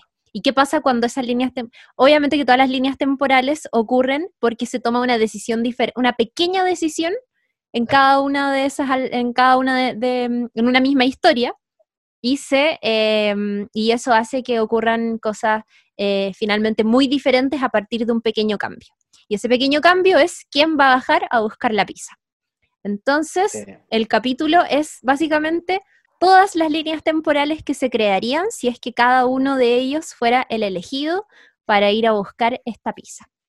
que de alguna em, manera te está diciendo Dan Harmon eh, cómo funcionaría este grupo de estudios claro. si no existiera uno de ellos, cómo cada uno eh, cumple un rol clave eh, yo noté aquí así como muy vagamente qué pasa o, qué, uno podría sacar en limpio cuando van saliendo, porque cuando, la primera en bajar es Annie. Sí. Que, que, la razón por la que tienen que bajar a todo esto es porque tienen malo el, el citófono, entonces tienen puesto un ladrillo. Y cuando llegue le pisa, alguien tiene que bajar a buscarla. Eh, y, y, cuando la primera en bajar es Annie y no, no pasa nada tan relevante, eh, por ahí Rita, Rita, cacha, Brita, Brita eh, como que discute un poquito con Aved porque se mete al baño a, fumarse un pito y Aved cacha que hay mal olor, pero como que no hay tantas tensiones. Y ahí es cuando Aved plantea, ¿y qué pasaría si eh, no hubiera tenido que bajar Annie a buscar la pizza? Y nos muestran el lado, nos muestran la siguiente eh, opción de línea temporal en que baja Shirley, eh, y, yo creo que lo más relevante de que no esté Shirley es que se queman su el queque que tenían en el horno. Les el dice, grupo por favor. Sí, dale tú. El grupo se vuelve como, como medio irrespetuoso. Shirley es un personaje que siempre está juzgando desde su moral católica, como desde esta religión que siempre sale acá como cada cierto tiempo. Y cuando ella baja, eh, Pierce le da un regalo a Troy, que es un gnomo, al que Troy le tenía muchísimo miedo. Y Pierce, como una manera de hueviarlo, le regala esto y Shirley antes de bajar les dice, por favor, vean mis pasteles, que hasta a esas alturas ya no, sabemos que son muy importantes los pasteles para Shirley y que si se le queman o le pasa algo a los pasteles ya se va a sentir muy mal. Y lo que más les pide es cuídenme los pasteles. Pero cuando ella baja, a nadie le importa nada. Y es como se queman los pasteles. Claro, y te, habla un poco también de que, de que no, hay, no, hay, no la consideran tanto. Se fue, hicimos nuestra vida sin ella y filo, se quemaron los, los, pasteles y, y, bueno, al margen de eso quedaron todos muy tensos Y hay algo que pasa en todas estas, en todas estas alternativas de línea temporal, que es que eh, Brita trata de pararse a cantar eh, Roxanne. Y siempre Jeff... Roxanne. Claro, siempre la para. Que es este weón que, como no sé si lo mencionaste, pero él hizo el truco de decirles que eh, vamos a tirar el lado porque son seis números. Entonces no había en ninguna opción iba a bajar él. Se los caga de alguna manera. Luego baja Pierce y es, aquí empieza a, ponerse se empieza a poner más interesante porque te encontráis con que se empiezan como a, liberar eh, en un plano más sexo afectivo. Cuando se va Pierce, como que aumenta el líbido del grupo y, y, se, se, da un beso o se, genera mucha tensión entre Jeff y Annie, no recuerdo si se alcanzan a dar un beso. Se dan, se dan un beso. Pero no es en esa línea temporal, no, no es en ahí, esa están, ahí están a punto de darse el beso, pero igual, Annie quiere puro ir a ayudar a, a Jeff con, con, el cabezazo y, poner un poquito de hielo, pero también por otro lado te empiezan a insinuar algo que no te lo habían planteado tanto antes, no tan derechamente, que es esta alternativa de unir a, a Brita con Troy. Y también quedan como súper juguetones, se van a conversar al baño y tienen un momento de mucha intimidad. Y cuando llega, cuando vuelve Pierce se encuentra con que se están todos mirando un poquito libidinosamente. ¿Cachai? Y ahí uno podría decir que este weón lo que hace es su presencia evita que se empiecen a, que se generen estas relaciones que ellos también están tratando de, evitar. Siempre está esta, esta, idea de que tratemos de no, dicen, no sexualicemos a Annie, no tengamos relaciones entre nosotros, eh, mantengámoslo en el plano de la amistad para que esto siga funcionando. Se va Pierce y eso, eso se da la mierda. Sí, pero otra cosa que pasa cuando se va Pierce es que em, Jeff empieza a molestar a Troy. Jeff siempre huevea mucho a Pierce. Y cuando Pierce no está, es como que encontrara, es como que tuviera un nuevo hermano chico a quien molestar. Y, y no me acuerdo qué le dice, pero le dice como una pesadez. Y a propósito de esa pesadez, Troy se afecta demasiado y se va al baño con Brita y ahí le dice como, oye, ¿qué onda Jeff? Está siendo como súper pesado conmigo. Y ella le dice, ay, obvio que está siendo pesado contigo porque imagínate, tú ahora eres un hombre, eres mayor de edad, te fuiste a vivir solo. Y ahí tienen como un momento muy bacán entre ellos, que creo que es el primer momento en que nos, muestran a Troy y a Brita súper conectados entre sí. Sí, oye, es que la acabo, tenéis toda la razón. Eh, Jeff se huevea a Troy y lo huevea porque eh, lo encuentra poco adulto. En el fondo ah, necesita... Eh, y Brita le dice, lo que pasa es que Jeff ahora te está viendo como una amenaza, porque ahora estás viviendo solo, estás más independiente y, y, te estás convirtiendo en una amenaza para su masculinidad. Entonces vos lo tratas de aplacar inmediatamente. Cuando se va Brita, ocurre que es la única que sale del grupo, baja a buscar la pizza, y, es el único caso en el que, además de afectar al grupo con su ausencia, ella se ve afectada con la ausencia del grupo, porque ella regresa casada o, comprometida con el hueón que les va a dejar la pizza, que es un hueón súper rancio. Evidentemente, evidentemente está drogado y de hecho Aves dice como, eh, me pregunto qué, qué, habrá pasado en las otras líneas de tiempo y el weón dice como, ¿qué hay otra línea de tiempo? Hay otra línea de tiempo. Siempre la serie está esbozando, por un lado te esboza que Brita, a Brita le gustan como los locos quebrados, está, está, se atrae por, por, hombres que ella puede reparar de alguna manera. Y, y también hay algo que te, que te lo esboza mucho más sutilmente, eh, en algunas líneas a lo largo de la serie, porque no sé si han cachado que conocemos como esa zona oscura que decía la Lula o ese, esa herida que tienen todos, las tenemos más o menos claras en todos los personajes, pero no es tan clara en, en, con Rita, en Brita. Y eh, incluso en ese capítulo en el que te insinúan que ellos están todos locos y están en un psiquiátrico que se llama Greendale, cuando el, el, doctor les dice a todos ellos, les dice en su cara la razón por la que están en Greendale, y va a decir la de Brita, Brita le dice, no, no la diga. Y siempre está esta idea de, ¿qué le pasó a Brita? Y si ustedes buscan en internet van a encontrar teorías de fans, que no son tan teorías, porque igual parece que la serie te lo va evidenciando a poco, que Brita tuvo una experiencia muy traumática alguna vez con algún hombre que abusó de ella. Y que, y que es un weón que quizás estuvo disfrazado en un, en un carrete, y, por eso también ella tiene como un trauma con los dinosaurios, porque parece que este sí, está disfrazado de dinosaurio. Hay toda una teoría que articularon los, fanáticos sobre Brita, y de alguna manera este capítulo igual te lo dice en tu cara cuando te das cuenta de que se va, se aleja un ratito del grupo y termina con un weón de mierda al lado, y, y, y dispuesta a casarse con él, ¿cachai? Ellos, igual, en la medida que la contienen, y Mm. le dan, no sé, un grado de afecto, ella se quiere más a sí misma y está dispuesta a buscar mejores horizontes para ella.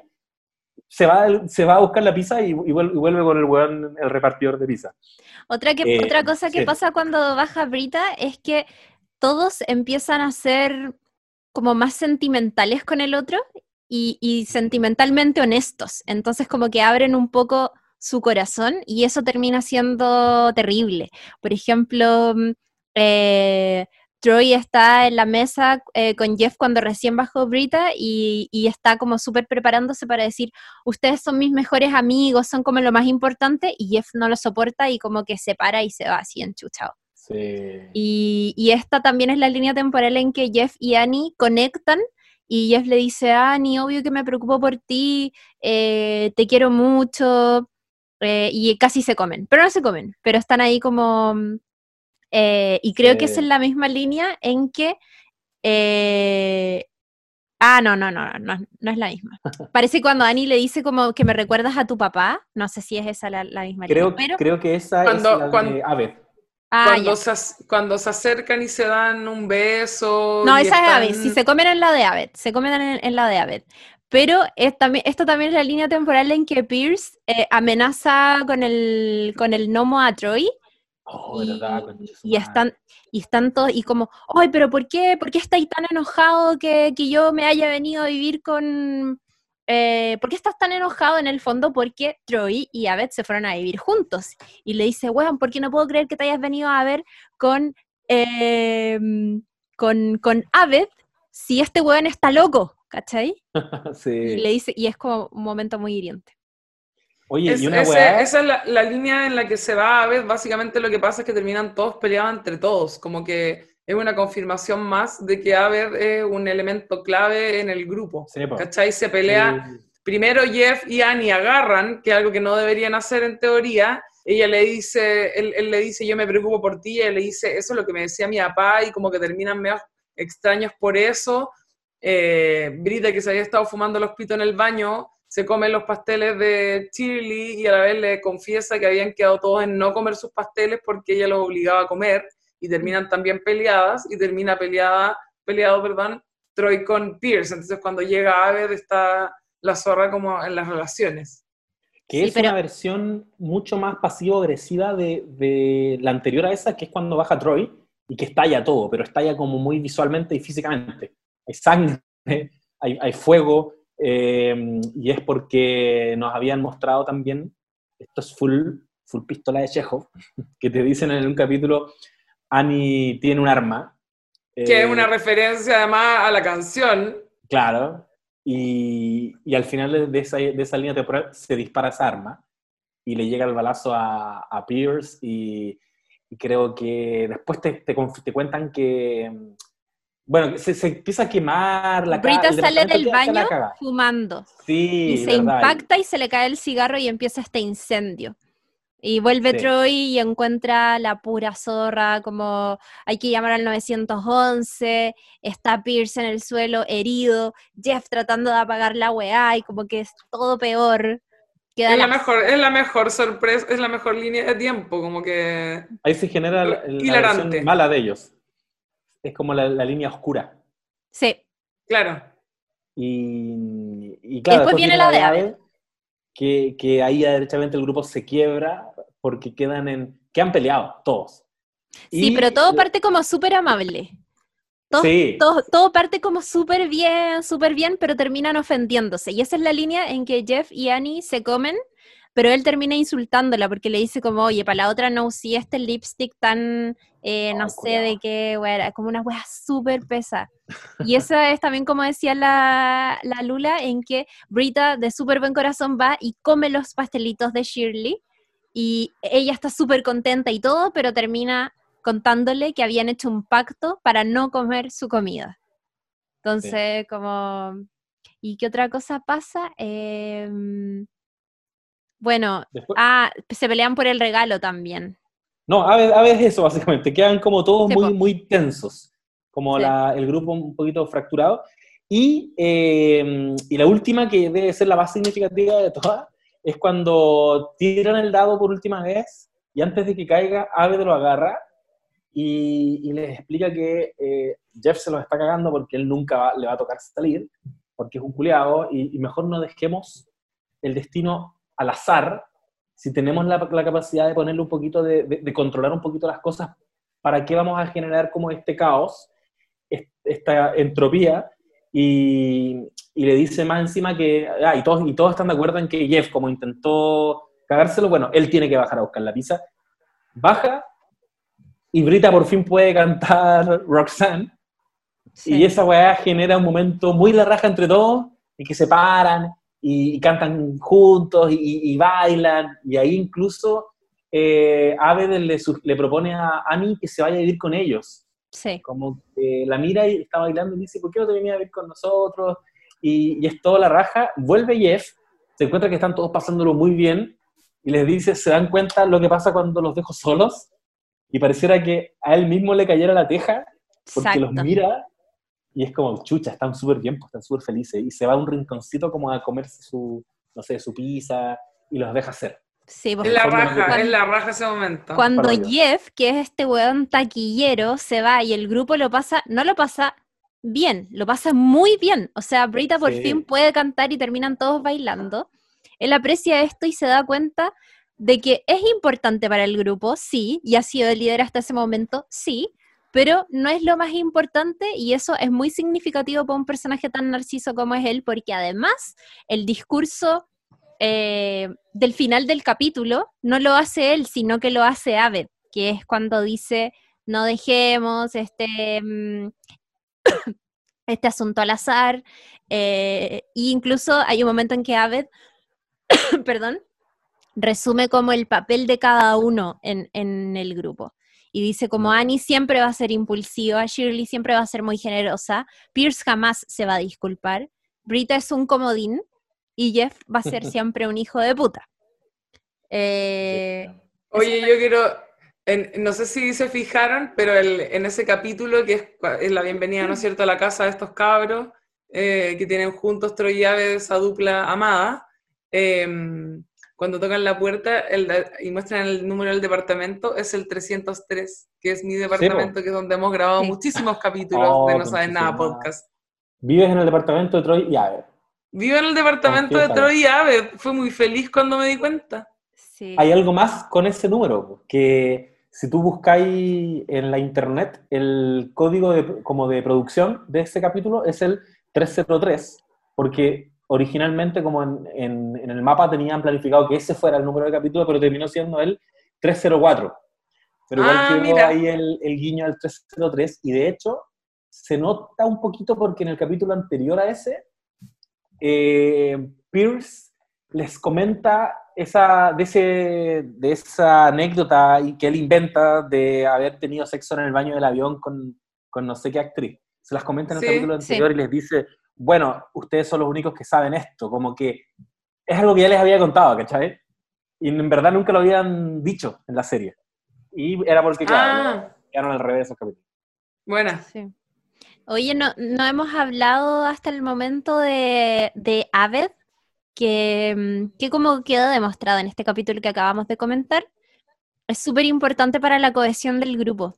Em, y el personaje de Aved em, ha sido ahí objeto de análisis, al igual que muchos otros personajes de la ficción, em, bajo la lupa de eh, el síndrome de Asperger Mm. que es algo que, que hay una cualidad muy importante de la personalidad de Aved, que es, em, es como súper poco demostrativo sentimentalmente, pero súper fanático de las referencias de la cultura pop y de hecho todo, hay muchos chistes y muchas referencias que están siendo tiradas constantemente por parte de él en todos los capítulos.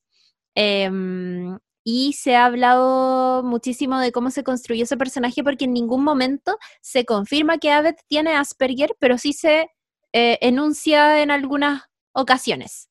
Em, de hecho, creo que en el primer capítulo Jeff le dice como es súper pesado y, y creo que le dice como, ay, cállate tú, eh, tenés Asperger, una cosa así. Claro. Em, y me Sí, parece Es que... que es, perdón, que es un momento súper heavy porque lo dice como insulto y es, es, es es fuerte en el fondo, como que ese, ese momento es muy extraño porque le tira ese comentario que es desubicado, eh, es súper, hoy, hoy sería muy mal visto, yo creo, ¿cachai? Eh, y sin embargo, medio que pasa colado, a ver, tampoco se hace cargo, como que oh, por una cara nomás, y después tampoco hay unas disculpas, ¿cachai? Pero sí entendemos que Jeff eh, termina valorando esa forma de ser de Abed. Claro. Claro. es algo que se va a proyectar durante toda la serie, que es quién es el que al principio pareciera que las fichas eh, estaban puestas en, Jeff en, torno a ser un personaje que va a ser la voz de madurez y la voz racional dentro del grupo. Muchas veces hacen el chiste de que pareciera que es el papá y que Brita es la mamá, pero, pero siento que Aved eh, va creciendo, es uno de los personajes que más crece en ese sentido en que llega un momento en que toda, toda la mierda que tiene Jeff adentro lo inhabilita para guiar al grupo y emerge este otro, este otro tipo de, liderazgo, que es un weón más desprejuiciado, que es un weón muy inteligente, es un tipo que está como mirando siempre bajo el agua. A veces es un loco que les cacha el rollo a todos, eh, lo entienden antes que todos. Y, y, le gusta ser expectante de eso, porque siempre se siente como, como que está mirando esta serie de televisión. Pues. De hecho, hay un capítulo en que tratan todos de que el weón eh, pinche con una mina, con una compañera. Mm. Y, y, durante el capítulo está como en esa dinámica, como ya, puta, vamos a ver, la vaya a lograr hacer y todos lo ayudan. Y al final, no sé si lo logra, pero más allá de eso, lo relevante es que él les comenta, yo estoy súper seguro de, de, cuáles son mis defectos y cuáles son mis virtudes y, y en verdad me da lo mismo, no, tengo que demostrarle nada a nadie, pero los vi a ustedes tan interesados y tan entusiasmados con la posibilidad de que yo tuviera una pareja, que filo, lo, hice, lo, intenté, ¿cachai? La deja a todos pero para la cagada. Porque aparte que era un capítulo que acentuaba mucho las inseguridades de todos. Mm. Y te encontré con un buen que es eh, objetivamente eh, el más outsider, el más alienado, pero no tiene ni un rollo con eso. Y muchas veces también cómo se sienten las familias o los amigos o los hermanos de personas que tienen síndrome de Asperger, que es como, puta, los, niños y niñas, las personas que tienen em, síndrome de Asperger, que es uno de los trastornos del espectro autista, eh, son exactamente como es Abed, ¿cachai? Se relacionan de una manera social muy diferente, no como nos relacionamos las personas como neurotípicas. Eh, de hecho, hay ciertos, como que es más difícil para ellos entender, en algunos casos, la, ironía, eh, algunos chistes, son como súper mm, textuales. hablan muy bien, fluidamente, como que son, tienen un tremendo vocabulario y cosas así, pero no tienen eh, la otra contraparte que es la comunicación no verbal, entonces también son personas que no demuestran tanto físicamente sus sentimientos. Y hemos visto muchos personajes en la ficción, está Sheldon Cooper de, de Big Bang Theory, em, que, también en algún momento se abrió el debate sobre como que era una representación media ofensiva o exagerada, como, como demasiado exagerada de cómo es un, joven con, síndrome de, eh, Asperger. Eh, está también Sherlock Holmes, eh, que, es como uno de los más conocidos, y la representación de Aved a muchas personas les parece bacán. Bueno, ahora, ahora mismo también hay muchas, sé que hay muchas personas que han visto Atypical, que escuchan nuestro podcast porque nos piden caleta que la comentemos. Esa también me parece que es una súper buena representación, eh, Sam de Atypical, pero Aved es sobre todo porque otra cosa que, suelen tener em, estas personas es como ciertas obsesiones con temas en específico. Eh, por ejemplo, en Sam de Atypical, la obsesión que él tiene son con los pingüinos. Eh, y, dibuja pingüinos y ve documentales de pingüinos y su pieza es azul y los va a ver al, acuario y cosas así. Y la obsesión que tiene Aved es con, estas, con estos productos de la cultura pop, con el cine, con una serie en particular que es la que ve con Troy, que son súper fanáticos. Eh, y me parece que es una super, que en muchos capítulos esa representación es muy sensible de lo que realmente significa eh, ser una persona que tiene síndrome de Asperger. Eh, y lo hablábamos ahí, como el capítulo de la Navidad, por ejemplo, que es muy, es muy bonito, o el capítulo en que finalmente se va Troy, que es la despedida de, de Donald Glover, donde se pone en evidencia realmente cómo es la relación que tiene Troy y Abed. Que si bien todos y en algún momento llegaron a entender a Abed y compartir con él y llegaron a ser amigos y qué sé yo, parece que en algún punto Troy era el único que lo entendía totalmente, pero totalmente. Y una vez que él, o sea, si no es Troy, en segundo lugar es Brita, Annie, Brita, pero también desde una perspectiva súper como eh, de excesivo cuidado. Brita es como súper preocupada por Abed, llega a ser un poco cargante, y Annie tiene una sensibilidad eh, que desarrolla después de que se va a vivir con ellos, que que, en que me atrevo a decir que queda en segundo lugar y después de Troy es la que más lo, lo entiende, pero, pero el capítulo de despedida de Troy es muy importante sobre todo porque ahí se pone en evidencia lo que significa Troy para Abed.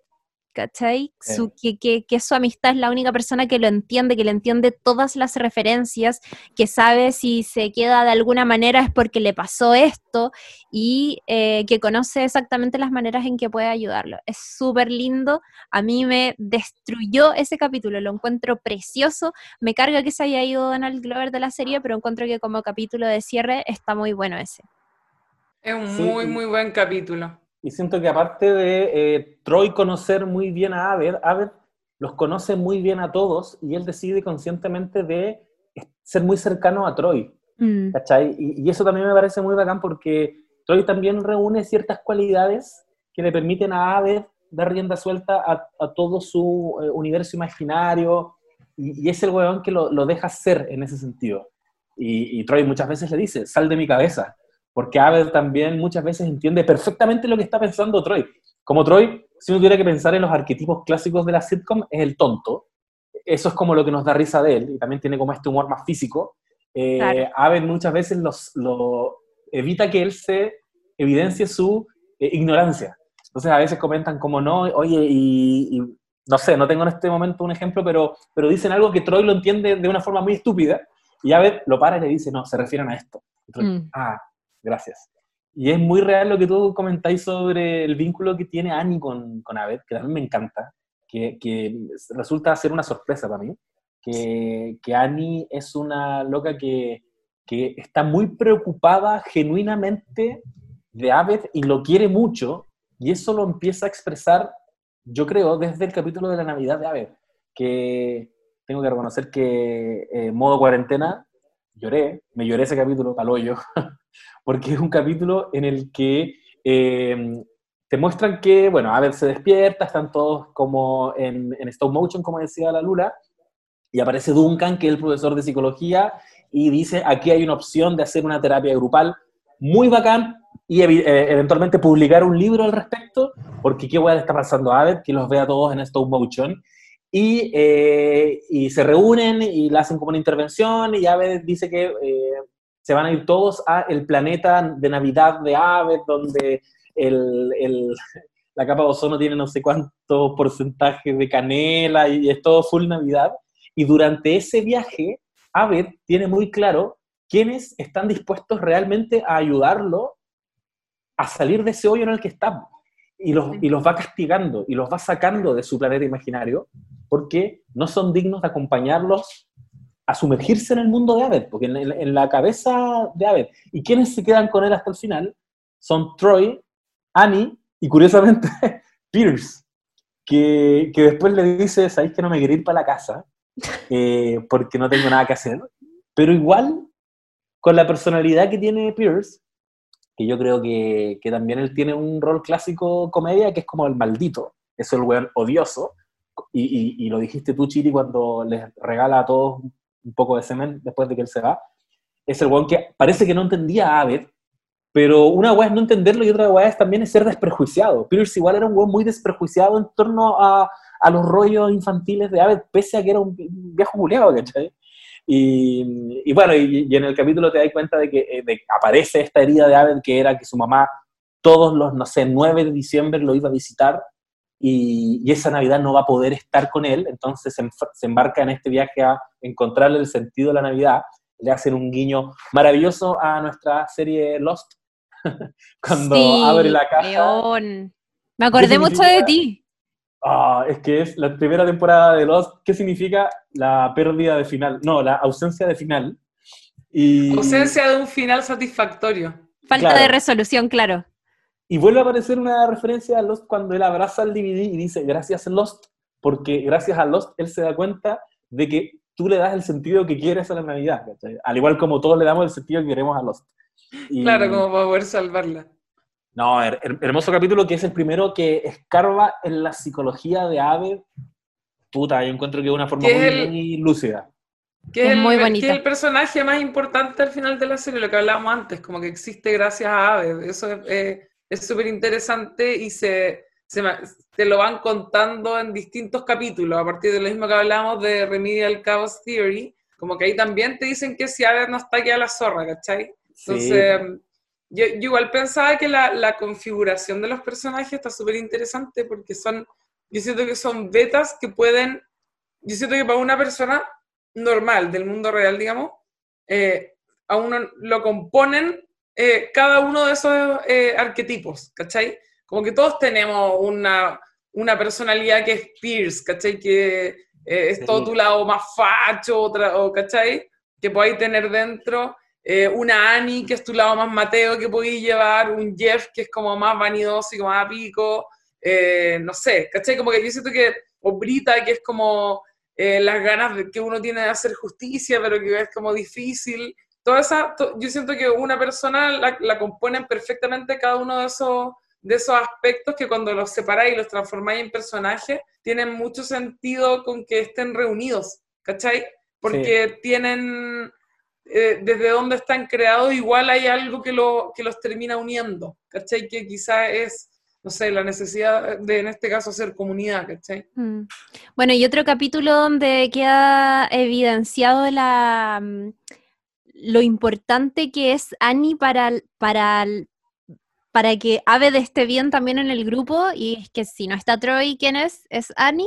Es el capítulo 16 de la temporada 3 que se llama Virtual System Analysis, que, que ocurre justo cuando Troy está saliendo con Brita y eh, Annie trata de... mm, como que lo cacha que está medio complicado porque ya no comparten tanto tiempo juntos y ella se ofrece para eh, entender este el, el Dramatorium, que era el, el lugar que tenían en la pieza. Y en este capítulo es donde mm, entran en una mm, simulación de Inspector Space Time, donde Annie termina entregándose a la fantasía de Aved y, y él en un momento está como súper metido en un rollo así mental que no puede salir, no puede salir, no puede salir. Y la única manera de hacerlo volver en el fondo es que Annie entre un poco en el juego, juegue la historia que hay dentro de su cabeza para poder dialogar con los sentimientos que está teniendo que no va a exponer de otra manera.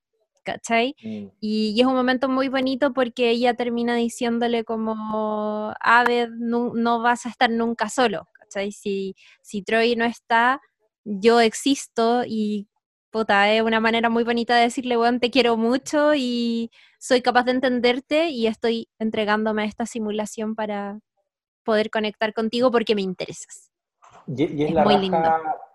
todo el esfuerzo, pues yo es una weá que no le haría ningún Sí. otro personaje. Mm, de quiero realmente sacar a Ave de, de esta situación en la que está y también es el inicio de este viaje como de no retorno, de distanciamiento entre Troy y Aved, porque Troy con todo lo infantil que es no tiene ninguna condición aparentemente en el espectro o, no tiene lo que tiene Aved, por lo tanto él igual va a eh, emprender vuelo eventualmente, él igual va a dejar de ser el inmaduro que era, y Aved sabe que eso va a pasar, pues, y, es definitivo este momento en que tratan de unir a Brita con, Troy y tienen esta cita porque Aved dice, chucha, se, me va Troy.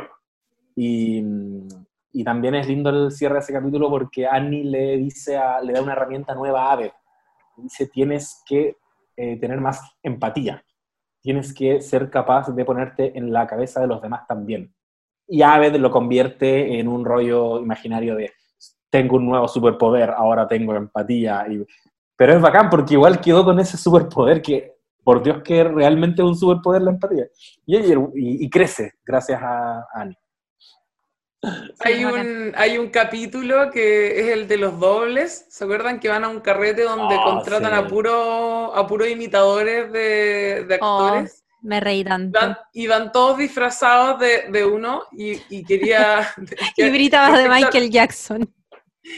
Y Aved, Aved, Aved va disfrazado Oh, de Jamie Lee Curtis en True Lies. Y es que igual. es la mejor, weón, es igual. Y Pero, es weón, lo que lo que Brita va de Michael que- Jackson. Lo- No, Iván, Iván, Troy va ¿Troy? de Michael Jackson pendejo y, y Brita va de Michael Jackson blanco y es igual.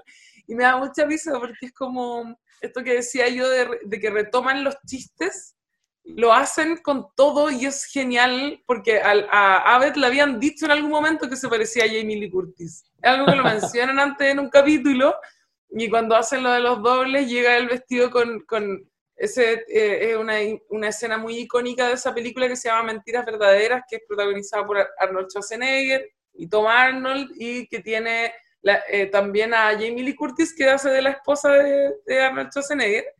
Eh, y tiene una escena muy icónica en la que ella hace como una especie de striptease. Y está, y está vestida así en el. Está vestida así en el carrete, muy bien. O- y aprovechan de hacerle el shade eh, de rigor que siempre se lo hacen a Ryan Secrets. Ryan Secrets, me imagino que ustedes lo cachan, ¿no? Yo- yo no soy tanto- muy típico. Sí, como que yo no de- cacho tanto cultura y entertainment Sí, television. era, era ahí entertainment, de hecho. pero lo repasaban siempre. Era como un Nacho Gutiérrez, ¿cachai? Es que lo que me, me- me explicaba la Mel es que igual ellos, eh, Joe McHale, que venía de, de Soap, de Entertainment, parece que existía como la cultura de compararlo con él. Es como decir Ah. que Rafa Aranea siempre quiso ser Camiroaga, allá como Ya, que Joe. McHale podría Ah. ser eh, Ryan Secret. Y todo el tiempo, siempre están tirándole ahí un palo. Oh, qué bueno esa- ese detalle, eso no tenía idea. Tiene todo Está ese bueno, qué buen chiste.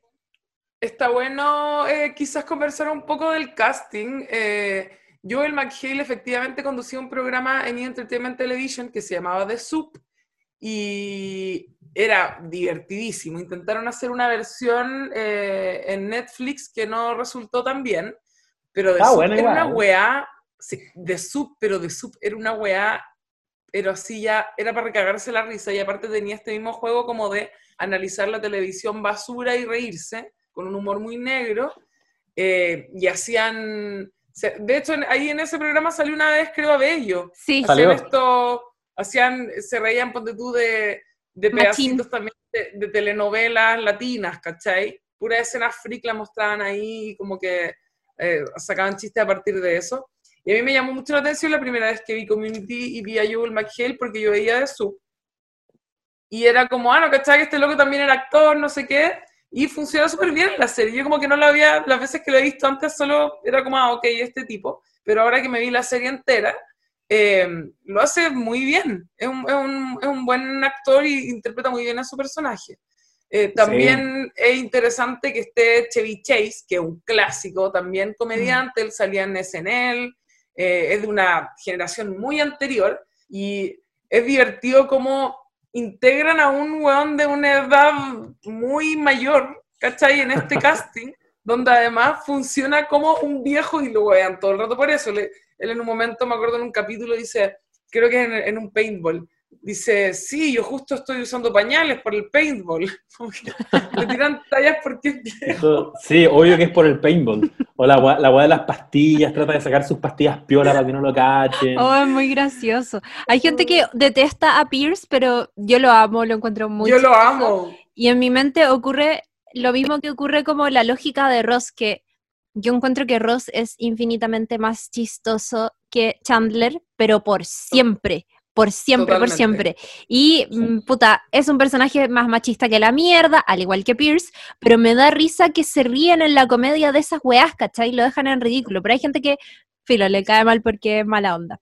Eh, Pero a la también- vez, a la- perdón, a la vez, eh, ese tipo de personajes como Pierce, que llega y dice las cosas sin ningún filtro porque puede hacerlo porque ya sabemos que es un viejo racista, entonces Y no es porque es como, "Uy, pero viejo, ¿cómo nadie le va a eso?". decir nada, ¿cachai? A los viejos como que ya no les paráis el carro.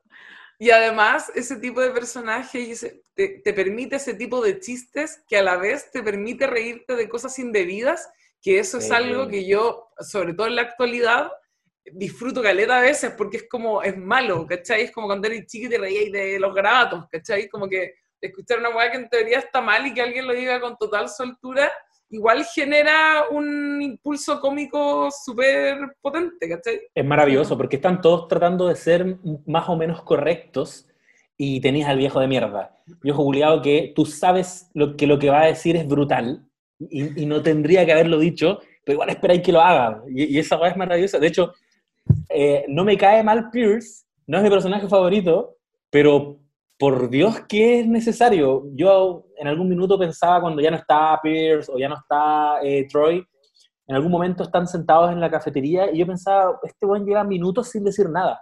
Pierce no ha dicho nada y sin embargo me encanta que esté sentado ahí observando todo porque está esa tensión de que cuando abra la boca va a Totalmente. dejar la cagada, va a dejar alguna, va a decir alguna estupidez. Quería, quería decir otra, otra mi, cosita a mi mamá es como de- Pierce. Mi, mi mamá es como Pierce, le juro. Continúa. Qué grande. Inclu- incluyámosla en el podcast para que ella diga las cosas Pero- que no podemos decir. Esa, esa tensión está en la vida real, pues, ¿cachai? Como ya Sí. decir algo desubicado a esta señora, ¿no? ¿Qué va a decir? Qué bonita la... No sé, bueno. Me- Mejor ni hago ese tipo de chistes. Continúa. Mejor no. Eh, sobre Jo- Joel McHale, que eh, da- para Dan Harmon había tres actores que eran como imprescindibles, eh, los con los que él quería trabajar porque o ya había trabajado antes o los admiraba mucho, que eran Joel McHale, Chevy Chase y John Oliver. Igual se nota Ay, que en el primer capítulo le ponen hartas fichas a John Oliver. Sí. John Oliver tiene un programa en HBO que se llama Last Week Tonight con John Oliver, que es muy bueno, donde hace un análisis político de algún tema en específico eh, y tiene, eh, tiene como todo un- hay toda una investigación periodística detrás de, de eso, pero además está soportado todo el rato por chistes y él es muy divertido y es muy carismático. A mí, a mí me gusta Caleta. Qué chistoso. Bueno, Bueno, a esta, a esta serie también entra Alison Brie, que hasta ese entonces había mm, estaba trabajando en Mad Men. eh, Sí. Y entra acá a Community a hacer algo totalmente distinto. Y entra también Donald Glover, que hasta ese entonces había sido guionista de 30 Rock. eh, entra a actuar 23 a, años. Sí, a Community, entra a Community y deja la serie eh, cuando ya tenía varias temporadas porque estaba chato de muchas cosas.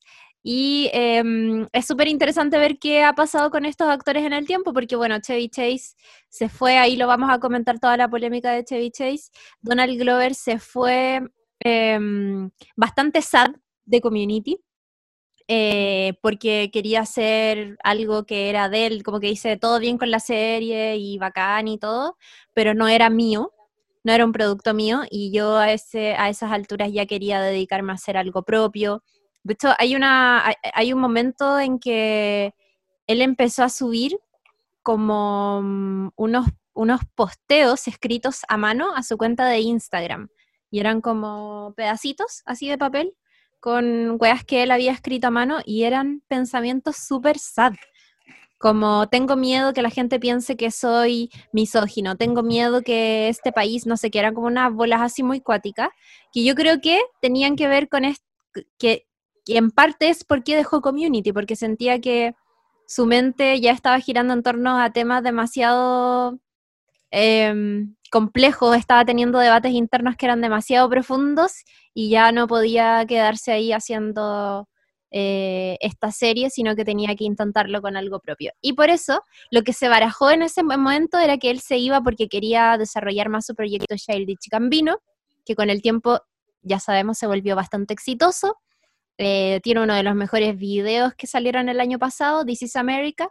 Él es muy, muy, muy talentoso y además el año pasado tuvo un super año porque estuvo haciendo la voz de Simba en El Rey León, eh, venía de ser, eh, de hacer eh, solo en una nueva película de Star Wars donde interpretaba a Lando Carlisian y también eh, venía de, de ser súper reconocido por Atlanta, que es una serie dirigida, o sea, no, no dirigida, no totalmente, pero creada, Creada. escrita y actuada por él. Em, nada, con el tiempo se volvió una persona ahí muy, muy, muy talentosa, que además, junto con Chevy Chase, son los más alejados del grupo en la actualidad, como que Joel McHale, Alison Brie, eh, Ken Jeong y, y, Gillian Jacobs son como súper, Danny Pudi también son súper unidos entre sí. De hecho, el año pasado se cumplieron 10 años desde que se emitió el primer capítulo de Community y estuvieron siendo parte del Vulture Festival. Eh, y tuvieron ahí una, una, conversa, estuvieron todos los actores menos Donald Glover y menos Chevy Chase, eh, pero estuvo todo el resto hablando del piloto, estuvo Dan Harmon también y todo súper en buena onda, pero, mm, pero ellos no estuvieron. Y bueno, Alison Brie después con el tiempo eh, siguió teniendo un papel súper importante en Mad Men hasta el final, hasta el final de la serie, mm, y después hizo Glow, que a nosotros, o sea, a mí me encanta Glow, la hemos comentado también acá en el podcast.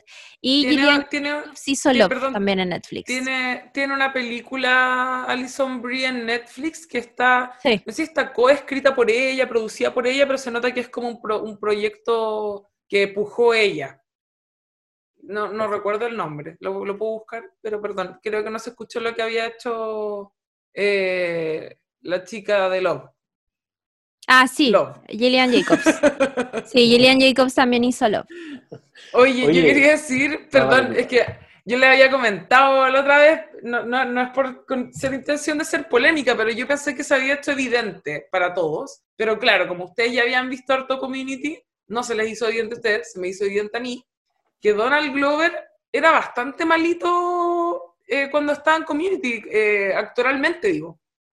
Tenía como... Basta. Tenía ¿Sabes que yo no lo encontré malo? Pero, pero no actúa bien. Y sus, es que no sé cómo con qué, porque yo lo, a ver, yo vi Community habiendo visto Atlanta, ya conociendo a Donald Glover. Entonces a mí me pasó que yo la primera vez que me senté a ver Community ahora, tenía una noción de la cara de él, sabía que salía, pero no me acordaba de su performance. Y cuando lo empecé a ver, como que mi atención se fue brígido a cachar eh, la performance que tenía Donald Glover, ¿cachai? Y los chistes son los más forzados, son los de él, la sobreactuación es, es más de él. Eh, y a mí me dio la sensación durante todas las temporadas, hasta el final, que ya hay un momento en que se asienta más, y te lo juro que me parece que es cuando el personaje tiene un pequeño giro que cuando empieza a empatizar con Brita, cuando empieza a tener como un pequeño giro que hacia el final él cambia mucho, como que el arco de, de Troy igual es, es brigio, siento, a diferencia de otros personajes, em, cuando él agarra una, eh, una forma de, de, ser personaje un poco quizás más parecida a la realidad, me imagino, o un poco más parecida a lo que podemos ver en Atlanta, por ejemplo, a mí ahí se me hace un poco más natural, pero todo lo previo que hace, que es como comedia física o como unas tallas medias sacadas de contexto, eh, se me hacían tremendamente forzadas y me incomodaban mucho su personaje, como sentía que estaba cero cuajado, como que en el texto estaba bien, pero en la mezcla, eh, quién lo dice y el texto y la situación, eh, se me hacía tremendamente incómoda. Lo encontraba así como forzado y poco, poco cuajado. Yo, yo, una explicación que le podría dar es que eh, estaba concebido originalmente como este zorrón de secundaria que, que, se perdió la beca y tuvo que entrar al, a este community college. De hecho, estaban buscando a un hueón típico rubiecito. Yo creo que estaban pensando en Troy de High School Musical. Totalmente. De hecho, yo creo que por eso se llama Troy.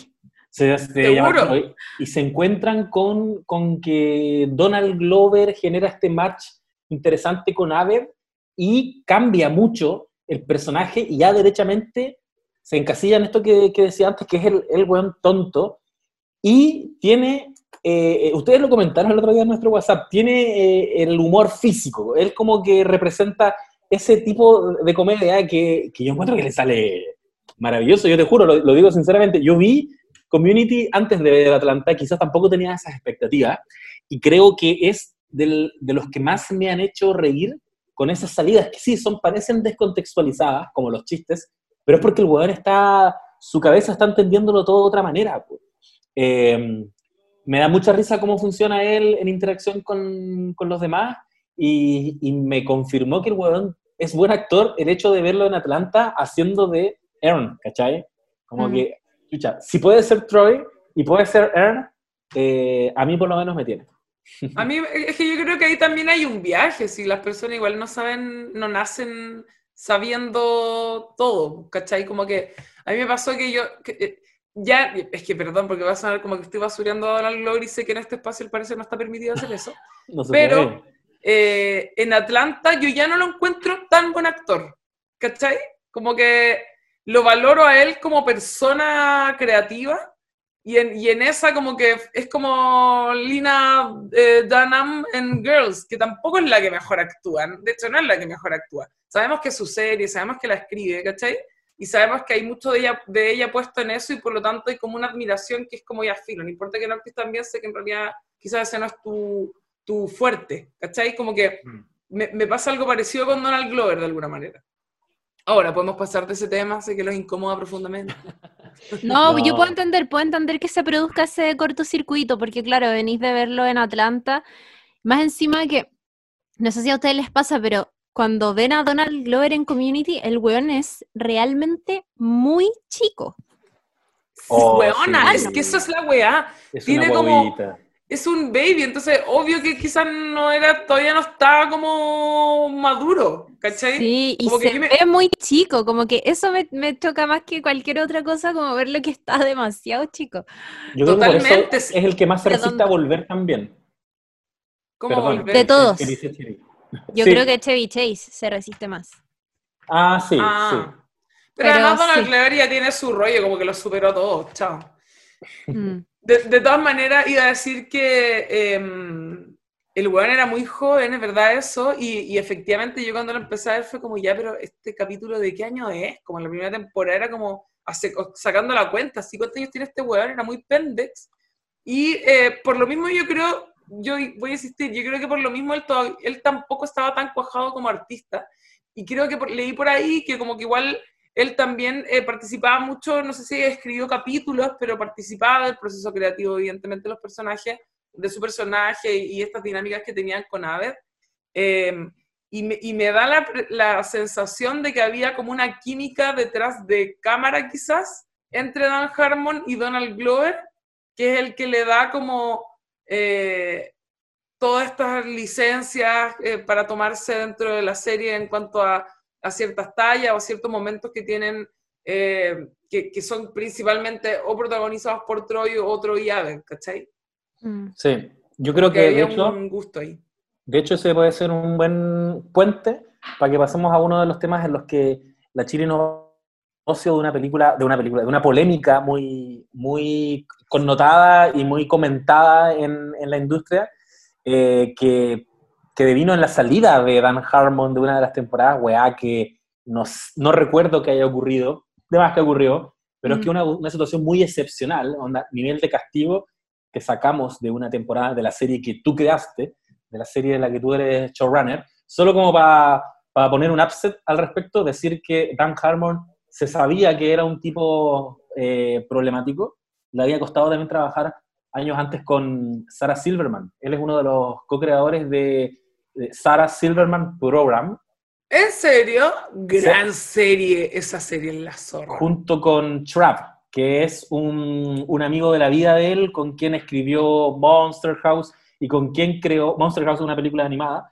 y con quien creó el 2002 una plataforma que se llama Channel eh, 101, en la que, que, que eso devino en un festival de pilotos de series de comedia que hacen en California, en el que eh, la lógica es que si tú presentas un piloto y le va bien, eh, la gente vota y puedes la próxima semana mostrar el segundo capítulo de ese proyecto. Y ahí fue, en, en, en ese festival, que eh, Royland, el co-creador de Rick and Morty, presentó el 2006 Doc and Marty, que era una comedia de animación, un solo capítulo, eh, que era una clara alusión a, a Volver al Futuro. Y que era muy Harmon- ordaca. Sí, muy ordinaria, le bajaron, le bajaron ahí el tono. O sea, eh, si, y- si Ricky Morty no está en Ordaca, significa No, que es la que otra esta wea weá era era, es que esta weá era como que de verdad Morty terminaba haciéndole un felatio al Doc. al Doc. Que una Ay, tensión que igual está en Rick Morty, que son estos weones. pero, No, pero era- de ahí viene. Yo cancelé, weón, era muy así terrible. Ordaca total. Y y cuando trabaja en The Sarah Silverman Program, eh, Sarah Me puse Silverman lo Shirley. termina, lo termina despidiendo también. Sí, po, Dan Harmon es una persona bien problemática. Creo que hay dos polémicas que son importantes y que no podemos dejar de comentar en este capítulo porque fueron fundamentales para el desarrollo y para lo que terminó convirtiéndose Community. Eh, las tres primeras temporadas de Community son muy buenas, muy, muy buenas. Y hay una cuarta temporada que tiene algunos momentos, pero que sin embargo algo falta, y ese algo que falta se le atribuye a la ausencia de em, Dan Harmon. Eh, hay otra persona que también tiene una polémica importante y las dos están más o menos relacionadas, que es Chevy Chase, el actor que interpreta a Pierce. La Lura lo decía eh, ahí hace un ratito, Chevy Chase es un actor muy reconocido, tuvo su momento en los 70, fines de los 70, principios de los 80, eh, fue uno de los integrantes de, de Saturday Night Live, eh, se hizo una fama tremenda y era, es muy, muy, muy respetado, y Dan Harmon siempre eh, se imaginó que para el personaje de Pierce lo quería particularmente a él. Y después de muchísimos años en que Chevy Chase estaba un poco como alejado de, de toda esta industria, decide participar de esta serie, eh, de, de, ser la, el actor que interpreta a Pierce, pero entre medio empiezan a tener algunos encontrones. Eh, todo también atravesado por el carácter que tenía Dan Harmon. Chevy Chase, y esto se comenta, pero por todos lados, pasaba quejándose de lo que le escribían para su personaje. Entonces recibía los guiones y era como, ay, ¿quién es este guionista nuevo que me escribió esto otro? Y llegó un punto en la serie, no sé, pero probablemente, y llegó un punto en la serie en que él estaba molesto o estaba, no estaba satisfecho con cómo eh, los, guionistas estaban escribiendo a su personaje. Y estaba chato porque eh, le metían tallas que eran muy racistas y él decía como, bueno, ya hasta cuándo con lo mismo. Eh, no le gustaba cómo iba su personaje, pero en paralelo fue acusado de tirarse algunas tallas racistas en el set. Por ejemplo, una vez le dijo a Donald Glover que la gente lo, lo encontraba gracioso porque era negro. La gente te encuentra súper gracioso porque tú eres negro, po. ¿cachai? Pierce, básicamente, el weón. Pierce. Pierce. básicamente. Y en paralelo se quejaba porque no le gustaba cómo escribían a su personaje. Y cuando eh, utilizó the N-word en el set, todo el resto se le fue encima y es como, weón, ¿cómo podéis decir eso? No sé qué. Y el argumento que usó Chevy Chase era como, mira, estaría mintiéndote si te dijera como, no, me acuerdo el nombre, pero él es como que yo soy Chevy Chase y yo digo the N-word y digo, ah, pero ¿qué tanto si mi amigo el José es negro y yo todo el rato le decía the N-word a él y él lo aceptaba súper bien, así que ¿qué voy a aguantar que ustedes me vengan acá como a recriminar por esto si mi amigo que era negro no me decía nada y hasta aceptaba que yo se lo dijera? Ese era el nivel de debate que tuvieron y eh, estaba um, súper peleado con Dan Harmon y en un momento en una fiesta de cierre de la temporada 3 creo que fue, eh, la cosa escaló mucho porque Dan Harmon en la fiesta se discursea para todo el equipo y qué sé yo, y dice, eh, bueno, todos sabemos que es súper difícil trabajar con Chevy, así que eh, Chevy, te tenemos un mensaje, fuck you, y como que alentó a toda la fiesta a que se desahogara un poco con el comportamiento que tenía Chevy Chase a lo largo del rodaje, y era como invitando a que todos le gritaran fuck you. Y Chevy Chase se enojó, estaba en, en ese lugar con su hija y con su esposa, y se fueron enchuchados y súper ofendidos. Y él Oye, le mandó... Qué, pen, qué, qué pendejo Dan Harmon igual también. Y él le mandó un audio a Dan Harmon diciéndole, ¿qué te creís tú? Que estoy acá y como resumiendo lo que dijo, no estoy ocupando las palabras concretas, pero ¿qué te creís tú que venía acá a insultarme? Nadie me dice esto enfrente de mi mujer y de mi hija, herí un maldito alcohólico, no sé qué, no te aguanto nada, lo putió de vuelta. Y Dan Harmon no encontró nada mejor que poner estos audios en la grabación de su podcast eh, Harmontown que se graba con público. Eh, entonces eso se filtró mm. y la gente escuchó los audios enojados de Chevy Chase y la polémica escaló. Y eh, por este comportamiento decidieron desvincular a Dan Harmon y fue como, weón, adiós, no podéis, este no es el liderazgo que necesitamos en un proyecto, así que te, te despedimos de tu propia serie. Por eso él estuvo ausente la cuarta temporada y Chevy Chase, que ya había amenazado con irse, se quedó y estuvo grabando algunos episodios para la cuarta temporada, pero em, ya en un momento estaba muy, muy aburrido, entre otras cosas porque eh, no le gustaba cómo iba su personaje, no le gustaban las cosas que escribían para él, no se sentía satisfecho y estaba súper mosqueado porque em, las horas de, de, grabación eran muy extensas y era como, bueno, estamos grabando una serie y nos estamos demorando lo que nos estamos demorando, lo que se demora una persona en rodar una película, ¿cachai? Y se fue eh, al final de la cuarta temporada y de hecho en los últimos episodios de la cuarta, em, Pierce sale muy poquitito y ahí uno ya empieza a, a ver ahí que, que, se va. Y bueno, en lo de Dan Harmon, esta no es la única polémica que tuvo con, que tuvo a lo largo de Community. Él volvió en la quinta temporada, pero hace un par de años se hizo pública una funa, una denuncia que hizo Megan Gans, que el José habló ya de ella, una guionista que mm, después de Community se fue a escribir para Modern Family.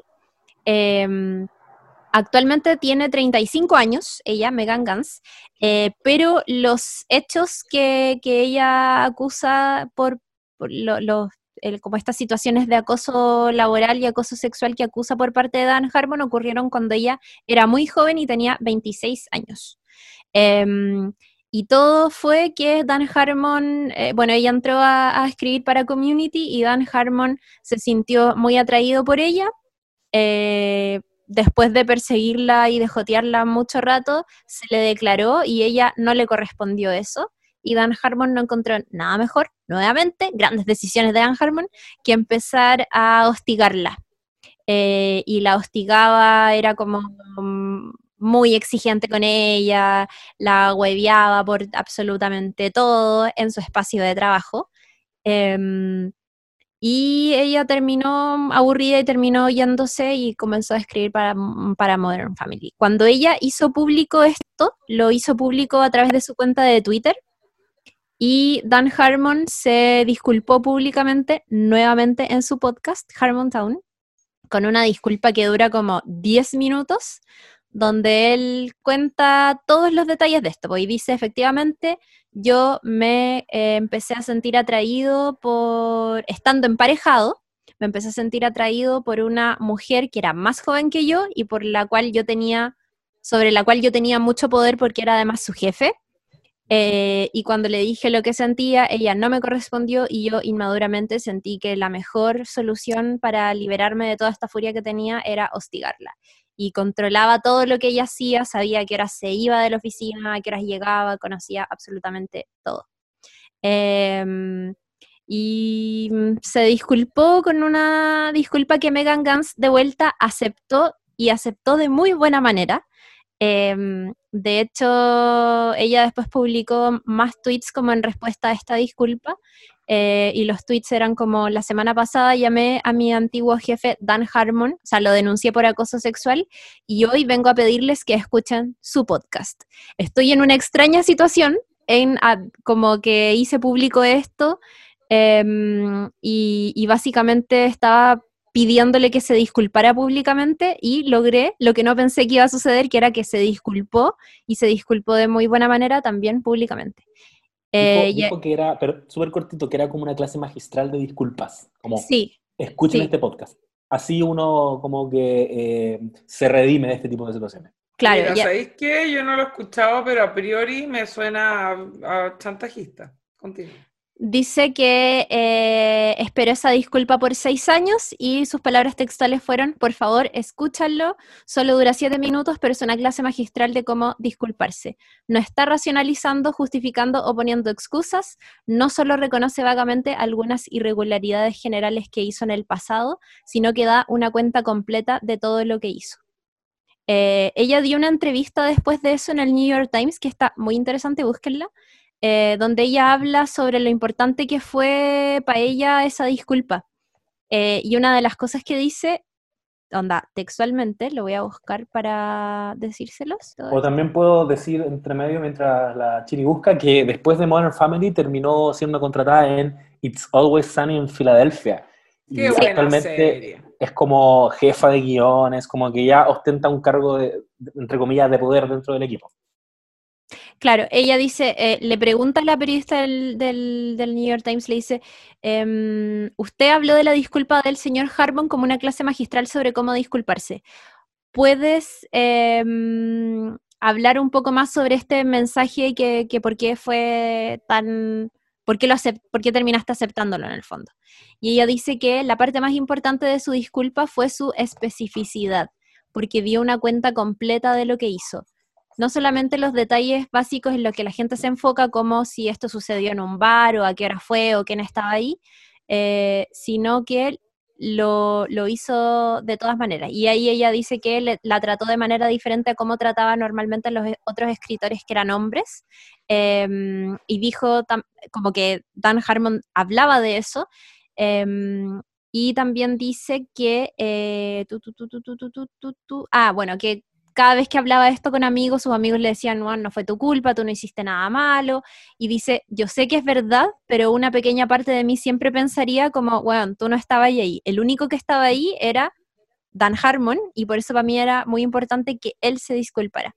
Y él dice, la ironía en toda esta situación es que Dan era la única persona que podía borrar todas las dudas en mi cabeza. Por, por eso pude aceptar la disculpa, porque en el fondo ella dice, bueno, que él, que fue la persona que me acosó, acepte y dé cuenta de todos los detalles de lo que hizo, me confirma que no, no estuve loca, ¿cachai? Que esto no me lo imaginé. Que en el fondo todas esas weas que yo también tenía en mi cabeza, ahora mi propio acosador lo está aceptando y se está disculpando. Y, creo que por eso fue tan importante la disculpa que me hizo y bacán, lo aceptó. No sé qué. Em, Sí, muy bacán. Dentro de todo, eh, igual fue desvinculado Dan Harmon en ese momento, porque hoy día que se han revivido tantas situaciones semejantes o peores, igual encuentro heavy que, que el weón haya, haya tenido que pagar los costos en la época, que, que cuando fue, cuando dijimos que era 2010. Mm. Em, porque cuando... todo, eso, todo eso ocurrió en el durante el 2010. No, no fue el 2010, fue creo después ella se incorpora al equipo eh, para la segunda temporada. Ah, ya sí. El 2010. Claro, Empezó esto en el 2010. Claro. Y, y, después también con la ausencia de Dan Harmon tenemos una cuarta temporada, que no sé si hay otra forma de decirlo, como el pico, eh, con un primer capítulo que ya empieza a tratar como de impostar la voz de Dan Harmon. No sé qué les, qué les pasó a ustedes con la temporada 4, pero para mí se me hizo muy evidente que ahí empezó como, empezamos a ponerle cierre a esto. Em, y empezamos a eh, llevar a los personajes hacia un punto que nosotros creemos que era el que tenía pensado eh, Dan Harmon y, y no sé, no, no, es mala, o sea, a mí no me gustó para nada, siento que, que tiene deficiencias, ponte tú, en los diálogos, había antes una agilidad en, los chistes, en las tallas que se tiraban, que ahora la empezaste a perder de a poquito, teniendo a los personajes reunidos, ya no, habían como conversaciones un poquito más lentas, chistes más forzados. Troy entra en esta temporada emparejado con Brita, que es una weá que, no me calzó jamás, porque esta es una serie que cuando sugería tensión sexual en algunos personajes, eh, le quitaba el peso a eso. Como que básicamente uno sentía que todos podían estar con todos y filo no es importante, nunca va a ser importante. No es Ross tratando de conquistar a Rachel. Acá eh, Jeff le puede dar un beso a, Annie al final de la temporada 1 y en la temporada siguiente borrar todo eso porque filo. La gente se da besos, ¿cachai? Eh, sin embargo, acá teníamos al final de la temporada 3 que, que Troy y Brita habían salido, habían tenido una cita y corte, temporada 4, están en pareja y yo lo encontré muy, muy forzado. Y, y los actores también lo dijeron hay entrevistas en las que eh, Alison Brie comenta que cuando vuelve Dan Harmon, que todo bien con, el equipo de guionistas que se hizo cargo en la temporada 4, pero cuando vuelve Dan Harmon fue como que eh, recuperamos la brújula, que la serie no estaba yendo para ningún lado. Eh, Joel McHale también comenta que hace una, una comparación como con Volver al Futuro y dice que es como cuando en Volver al Futuro los personajes estaban desapareciendo y van a arreglar el pasado para que empiecen a tener forma de nuevo, ya, para mí fue como eso. O como que este loco apareció y volvimos a nacer. Y, todo cobró sentido de nuevo. Mm. Eh, yo igual lo sentí un poco así. La temporada 5 se, nota mucho la mano del regreso de Dan Harmon. Ahora, lo fome es que para la temporada 5 eh, ya no está Pierce, se va Troy y empieza, y, y, ya después la última temporada no está Shirley tampoco, y es como, se, se pierde totalmente. Ahí el, capítulo final de Community es muy...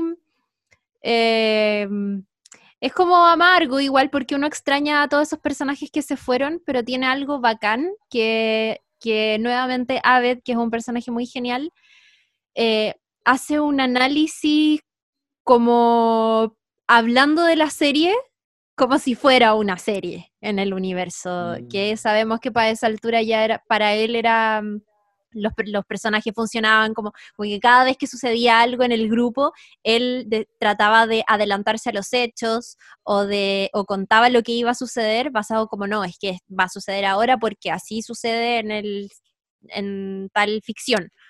Era como que manejaba muy bien esos códigos y en el último capítulo, Abed eh, dice cómo están sentados en un bar, está el decano, está Mr. Chang, está Jeff y está él. Es, primera, es primera vez que los ves en otro lugar, los vemos en un bar. Sí, en un bar.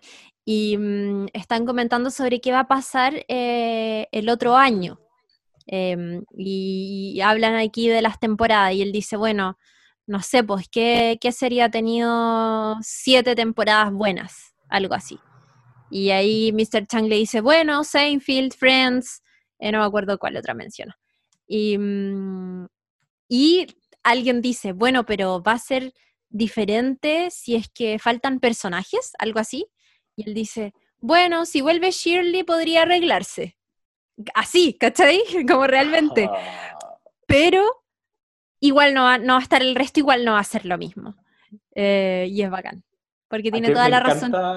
Me encanta como el exceso de referencias a la propia producción que tiene Community eh, gracias a la existencia de, de Aved, que se siente que está en una serie de televisión. Por eso también empieza la campaña de Six Seasons a la Moody, que, que, que, inicia cuando, no sé si creo que es la temporada 3, Aved lo grita en la cafetería, Six Seasons a la Moody.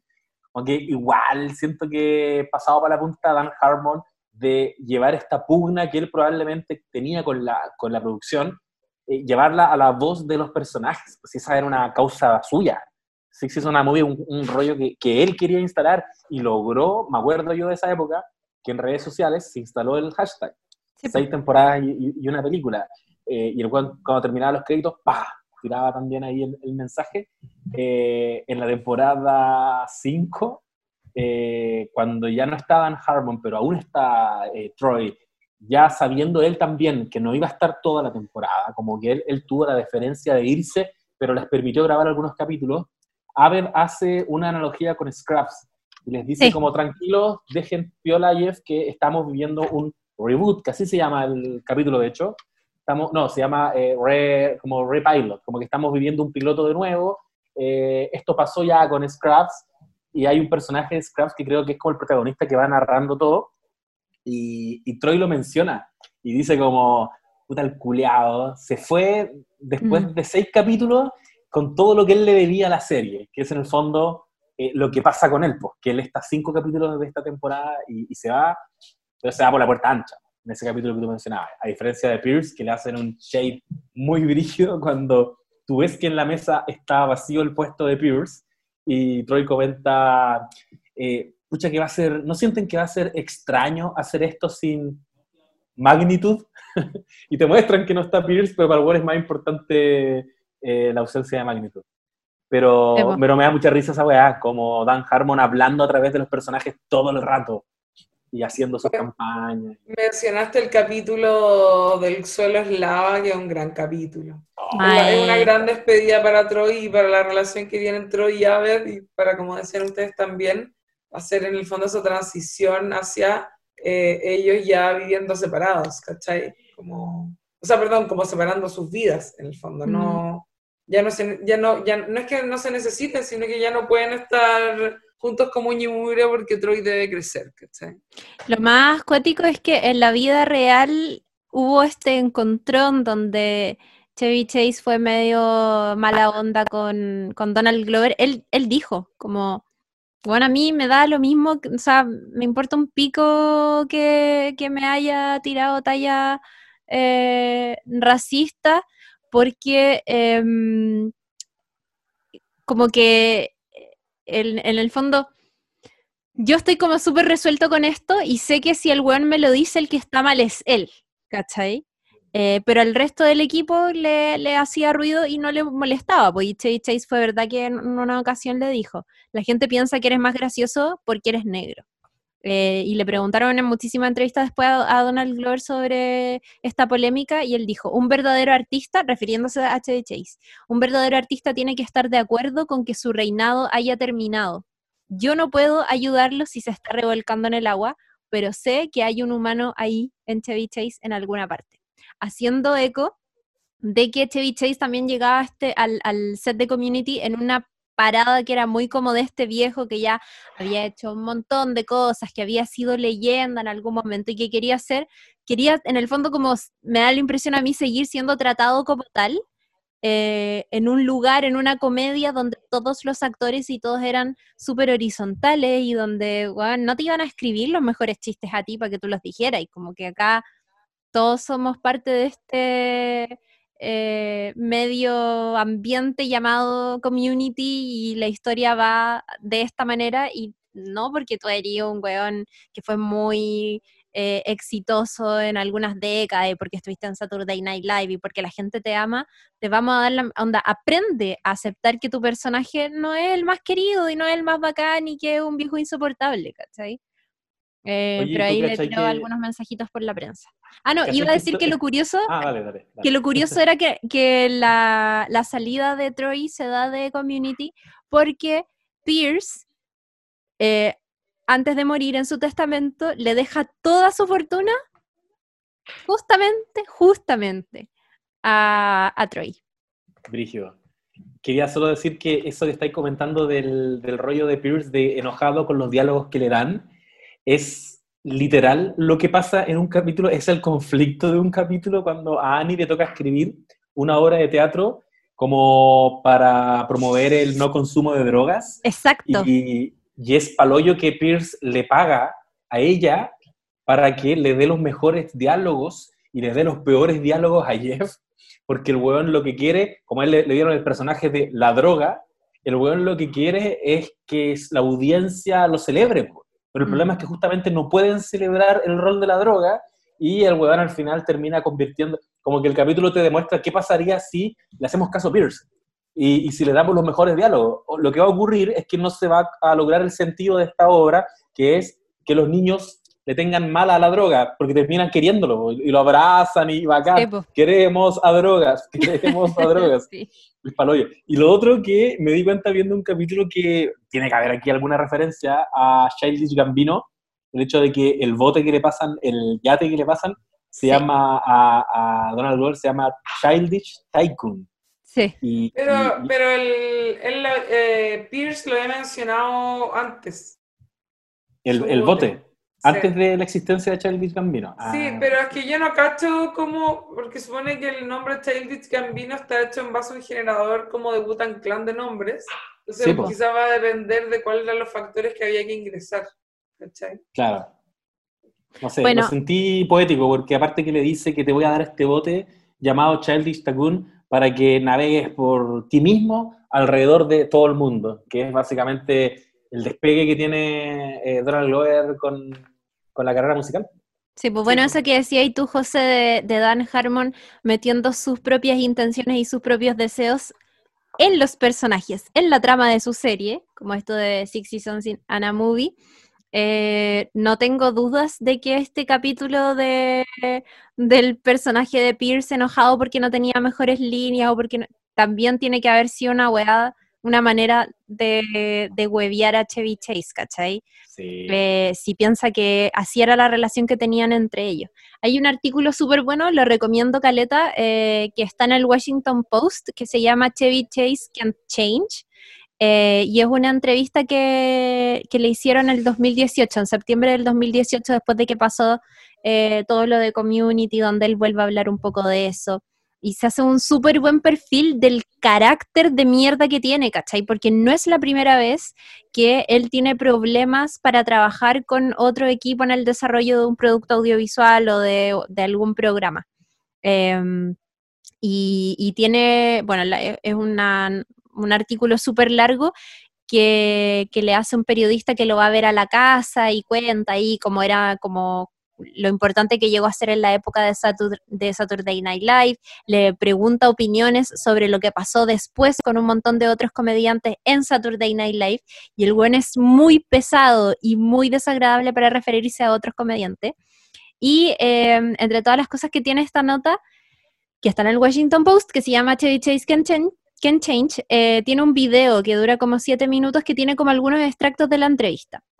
Y cuando le preguntan por community, el weón es muy desagradable. Es como, bueno, no me importa si la serie era buena o si era mala, no, no me importa. Simplemente dejó de tener sentido para mí. Como, me da lo mismo que haya sido exitosa o no, y pero con una cara de pico así terrible. Me encanta, me encanta que se mantenga fiel a su personaje. Yo creo que le hicieron el personaje. Igual a su yo también, Bueno, yo bueno, creo, yo Dan Harmon lo ha dicho, lo ha dicho, que en el fondo él lo eligió también porque sabía que en la vida real era muy parecido a Pierce. y, que, esas cosas, esas cosas pasan además todo el tiempo, eso de como no me están dando las mejores líneas, o hueones moviendo su influencia para que le den los mejores diálogos y todo eso, mm. eso ocurre totalmente, pues, ¿cachai? Es como dentro de las rencillas de los hueones, o sea, como de, que, que, se dan al momento de grabar y como en las tras bambalinas de, de, una producción, existen todo el tiempo ese tipo de, de conflictos, weón. Onda, y es, me encanta cuando lo, lo, retratan de alguna manera, como decís tú en ese capítulo de la obra de teatro, que es como... Yo creo que eso es totalmente Chevy Chase en la vida real y su conflicto Obvio que lo hicieron por eso y a mm. la vez es como... También me gusta que lo que hablamos antes, como que el mismo personaje de Aved también sirve mucho para eh, poder como transparentar ese tipo de situaciones televisivas. Quiero, quiero decir que aparte que en, el capítulo de la droga, eh, el weón que está dispuesto a encarnar el rol que ellos le querían dar a la droga, que era un loco como antagónico y odioso, es el profesor Chang, que es un weón que está dispuesto él también como actor a dejarlo todo. Y es como, a ver, ¿a quién le damos el rol entonces? A Chang. Yo creo que igual también es, es como cariño al, al actor que, que, no sé si cachan que él, es lo que hay que decir, parece.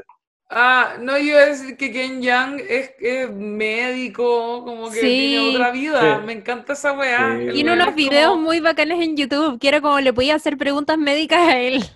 Y era, un oh, y era como un super Mateo desde chico, como super dotado real, onda super dotado real, como que toca música palpico, como música clásica, es doctor como especialista en no sé qué weá. y, le vimos el pico en, en The Hangover. En, en The Hangover 2 o 3 le ves el pene. Oye, dato es que eh, recientemente Joel McHale y Ken Jeong sacaron un podcast que se llama The Darkest Timeline, que tiene varios capítulos, los pueden ver en YouTube porque lo, están haciendo como en este modo cuarentena. Y eh, en cada capítulo han tenido de invitados a el cast de Community. Entonces hubo un capítulo con Alison Brie, hay otro con eh, Jim Brush, hay otro con Gillian Jacobs. Así que para que lo vean. Y hay, hay otro con Danny Pudi también. Así que para que lo vean, se llama The Darkest Timeline, muy en referencia a Community, así que Qué grande Jim Ratch, qué grande el decano, por lo El decano, güey. Es muy gracioso, muy, muy, Y es amoroso, como que el personaje es como al borde de ser un depravado culiado, pero es como un amor igual, ¿cachai? Me encanta. Sí. Oye, llegamos al... Ah, Sí, eso te iba a decir que, sí, ah, ya, para de esta situación. Sí, para ir cerrando quizá decir cuáles son, bueno, cuáles son las probabilidades de eh, una película. Ahora para Community. Yo creo que las probabilidades son bastante altas. Yo les comenté que el año pasado se cumplieron 10 años desde el estreno del piloto y que eh, Vulture, vulture.com hizo un, hace un festival, invitó a una conversación a todos los actores, estaba Dan Harmon, como creador estaba Joel McHale, Alison Brie, eh, Danny Pudi, estaban todos menos Donald Glover y Chevy Chase. Estaba hasta, mm, hasta Shirley presente, estaba todo el cast. Eh, y revisaron ahí los mejores episodios, revisaron los mejores momentos de la serie y se abrió nuevamente la pregunta para la película. Y la impresión que yo tengo es que hay muchísima intención, por muchísimas ganas también por parte de Anna Harmon de desarrollarla, pero obviamente lo que faltan son las lucas y también poder juntar a todos los actores y ver quiénes van a estar dispuestos y quiénes no. De hecho, cuando preguntan eso, eh, dicen como, ¿qué se necesita para que haya una película de community? Y Joel McHale, como hueveando, dice, bueno, necesitamos un millón de dólares para pagarle a Donald Glover. Porque si no, no. Muy real. ¿Cachai? Eh, y eso. Y de hecho, hace ayer, creo, antes de ayer, eh, la Alison Brie subió una foto como un, compilado de fotos de detrás de cámara de Community y el pie de la foto era como extrañando todo esto. Y. Oh, ¡Qué bonito! Oh, no, fue Gillian Jacobs. Fue Gillian Jacobs y Alison Brie le comentaba. Creo que así Ah, le voy a, voy a buscarlas. ¿En eh, Instagram? Sí, en Instagram. Entonces la. Sí, sí, caché. ¿Lo Me acabo de acordar. Sí, vi las fotos. Eran muy aleatoriamente puso fotos del rodaje y abrazados, y como que los quiero, Y en general casi todos publican fotos cada cierto tiempo, cuando se encuentran en algunas cosas, en algunos eventos, se cruzan, eh, suben fotos juntos, todos. Joel McHale, como, bueno, de verdad todos. Eh, y siempre demostrando muchísimo cariño por, por la serie. Alison Brie puro quiere hacer la película, lo dijo así como explícitamente, yo lo hago feliz, pero necesitan obviamente que el universo se alinee con un montón de otras cosas. Ahora con la llegada de la serie a Netflix hay muchísimas personas que están viendo eh, Community y eh, me parece que también es una súper buena oportunidad para que esta serie que en su momento no fue tan vista, pero sí tuvo como una especie de culto muy fuerte alrededor de ella, ahora que está llegando a Netflix y, que ese culto eh, yo creo que incluso puede ser mayor eh, sobre todo porque se le suma el culto que hay en torno a la figura de Dan Harmon, que es el creador de Rick and Morty, que también tiene muchísimos seguidores.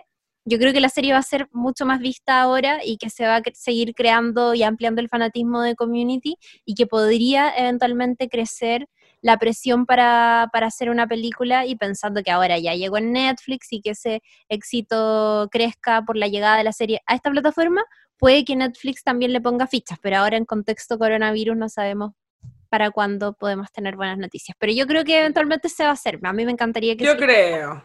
Igual se van a tener que seguir haciendo películas.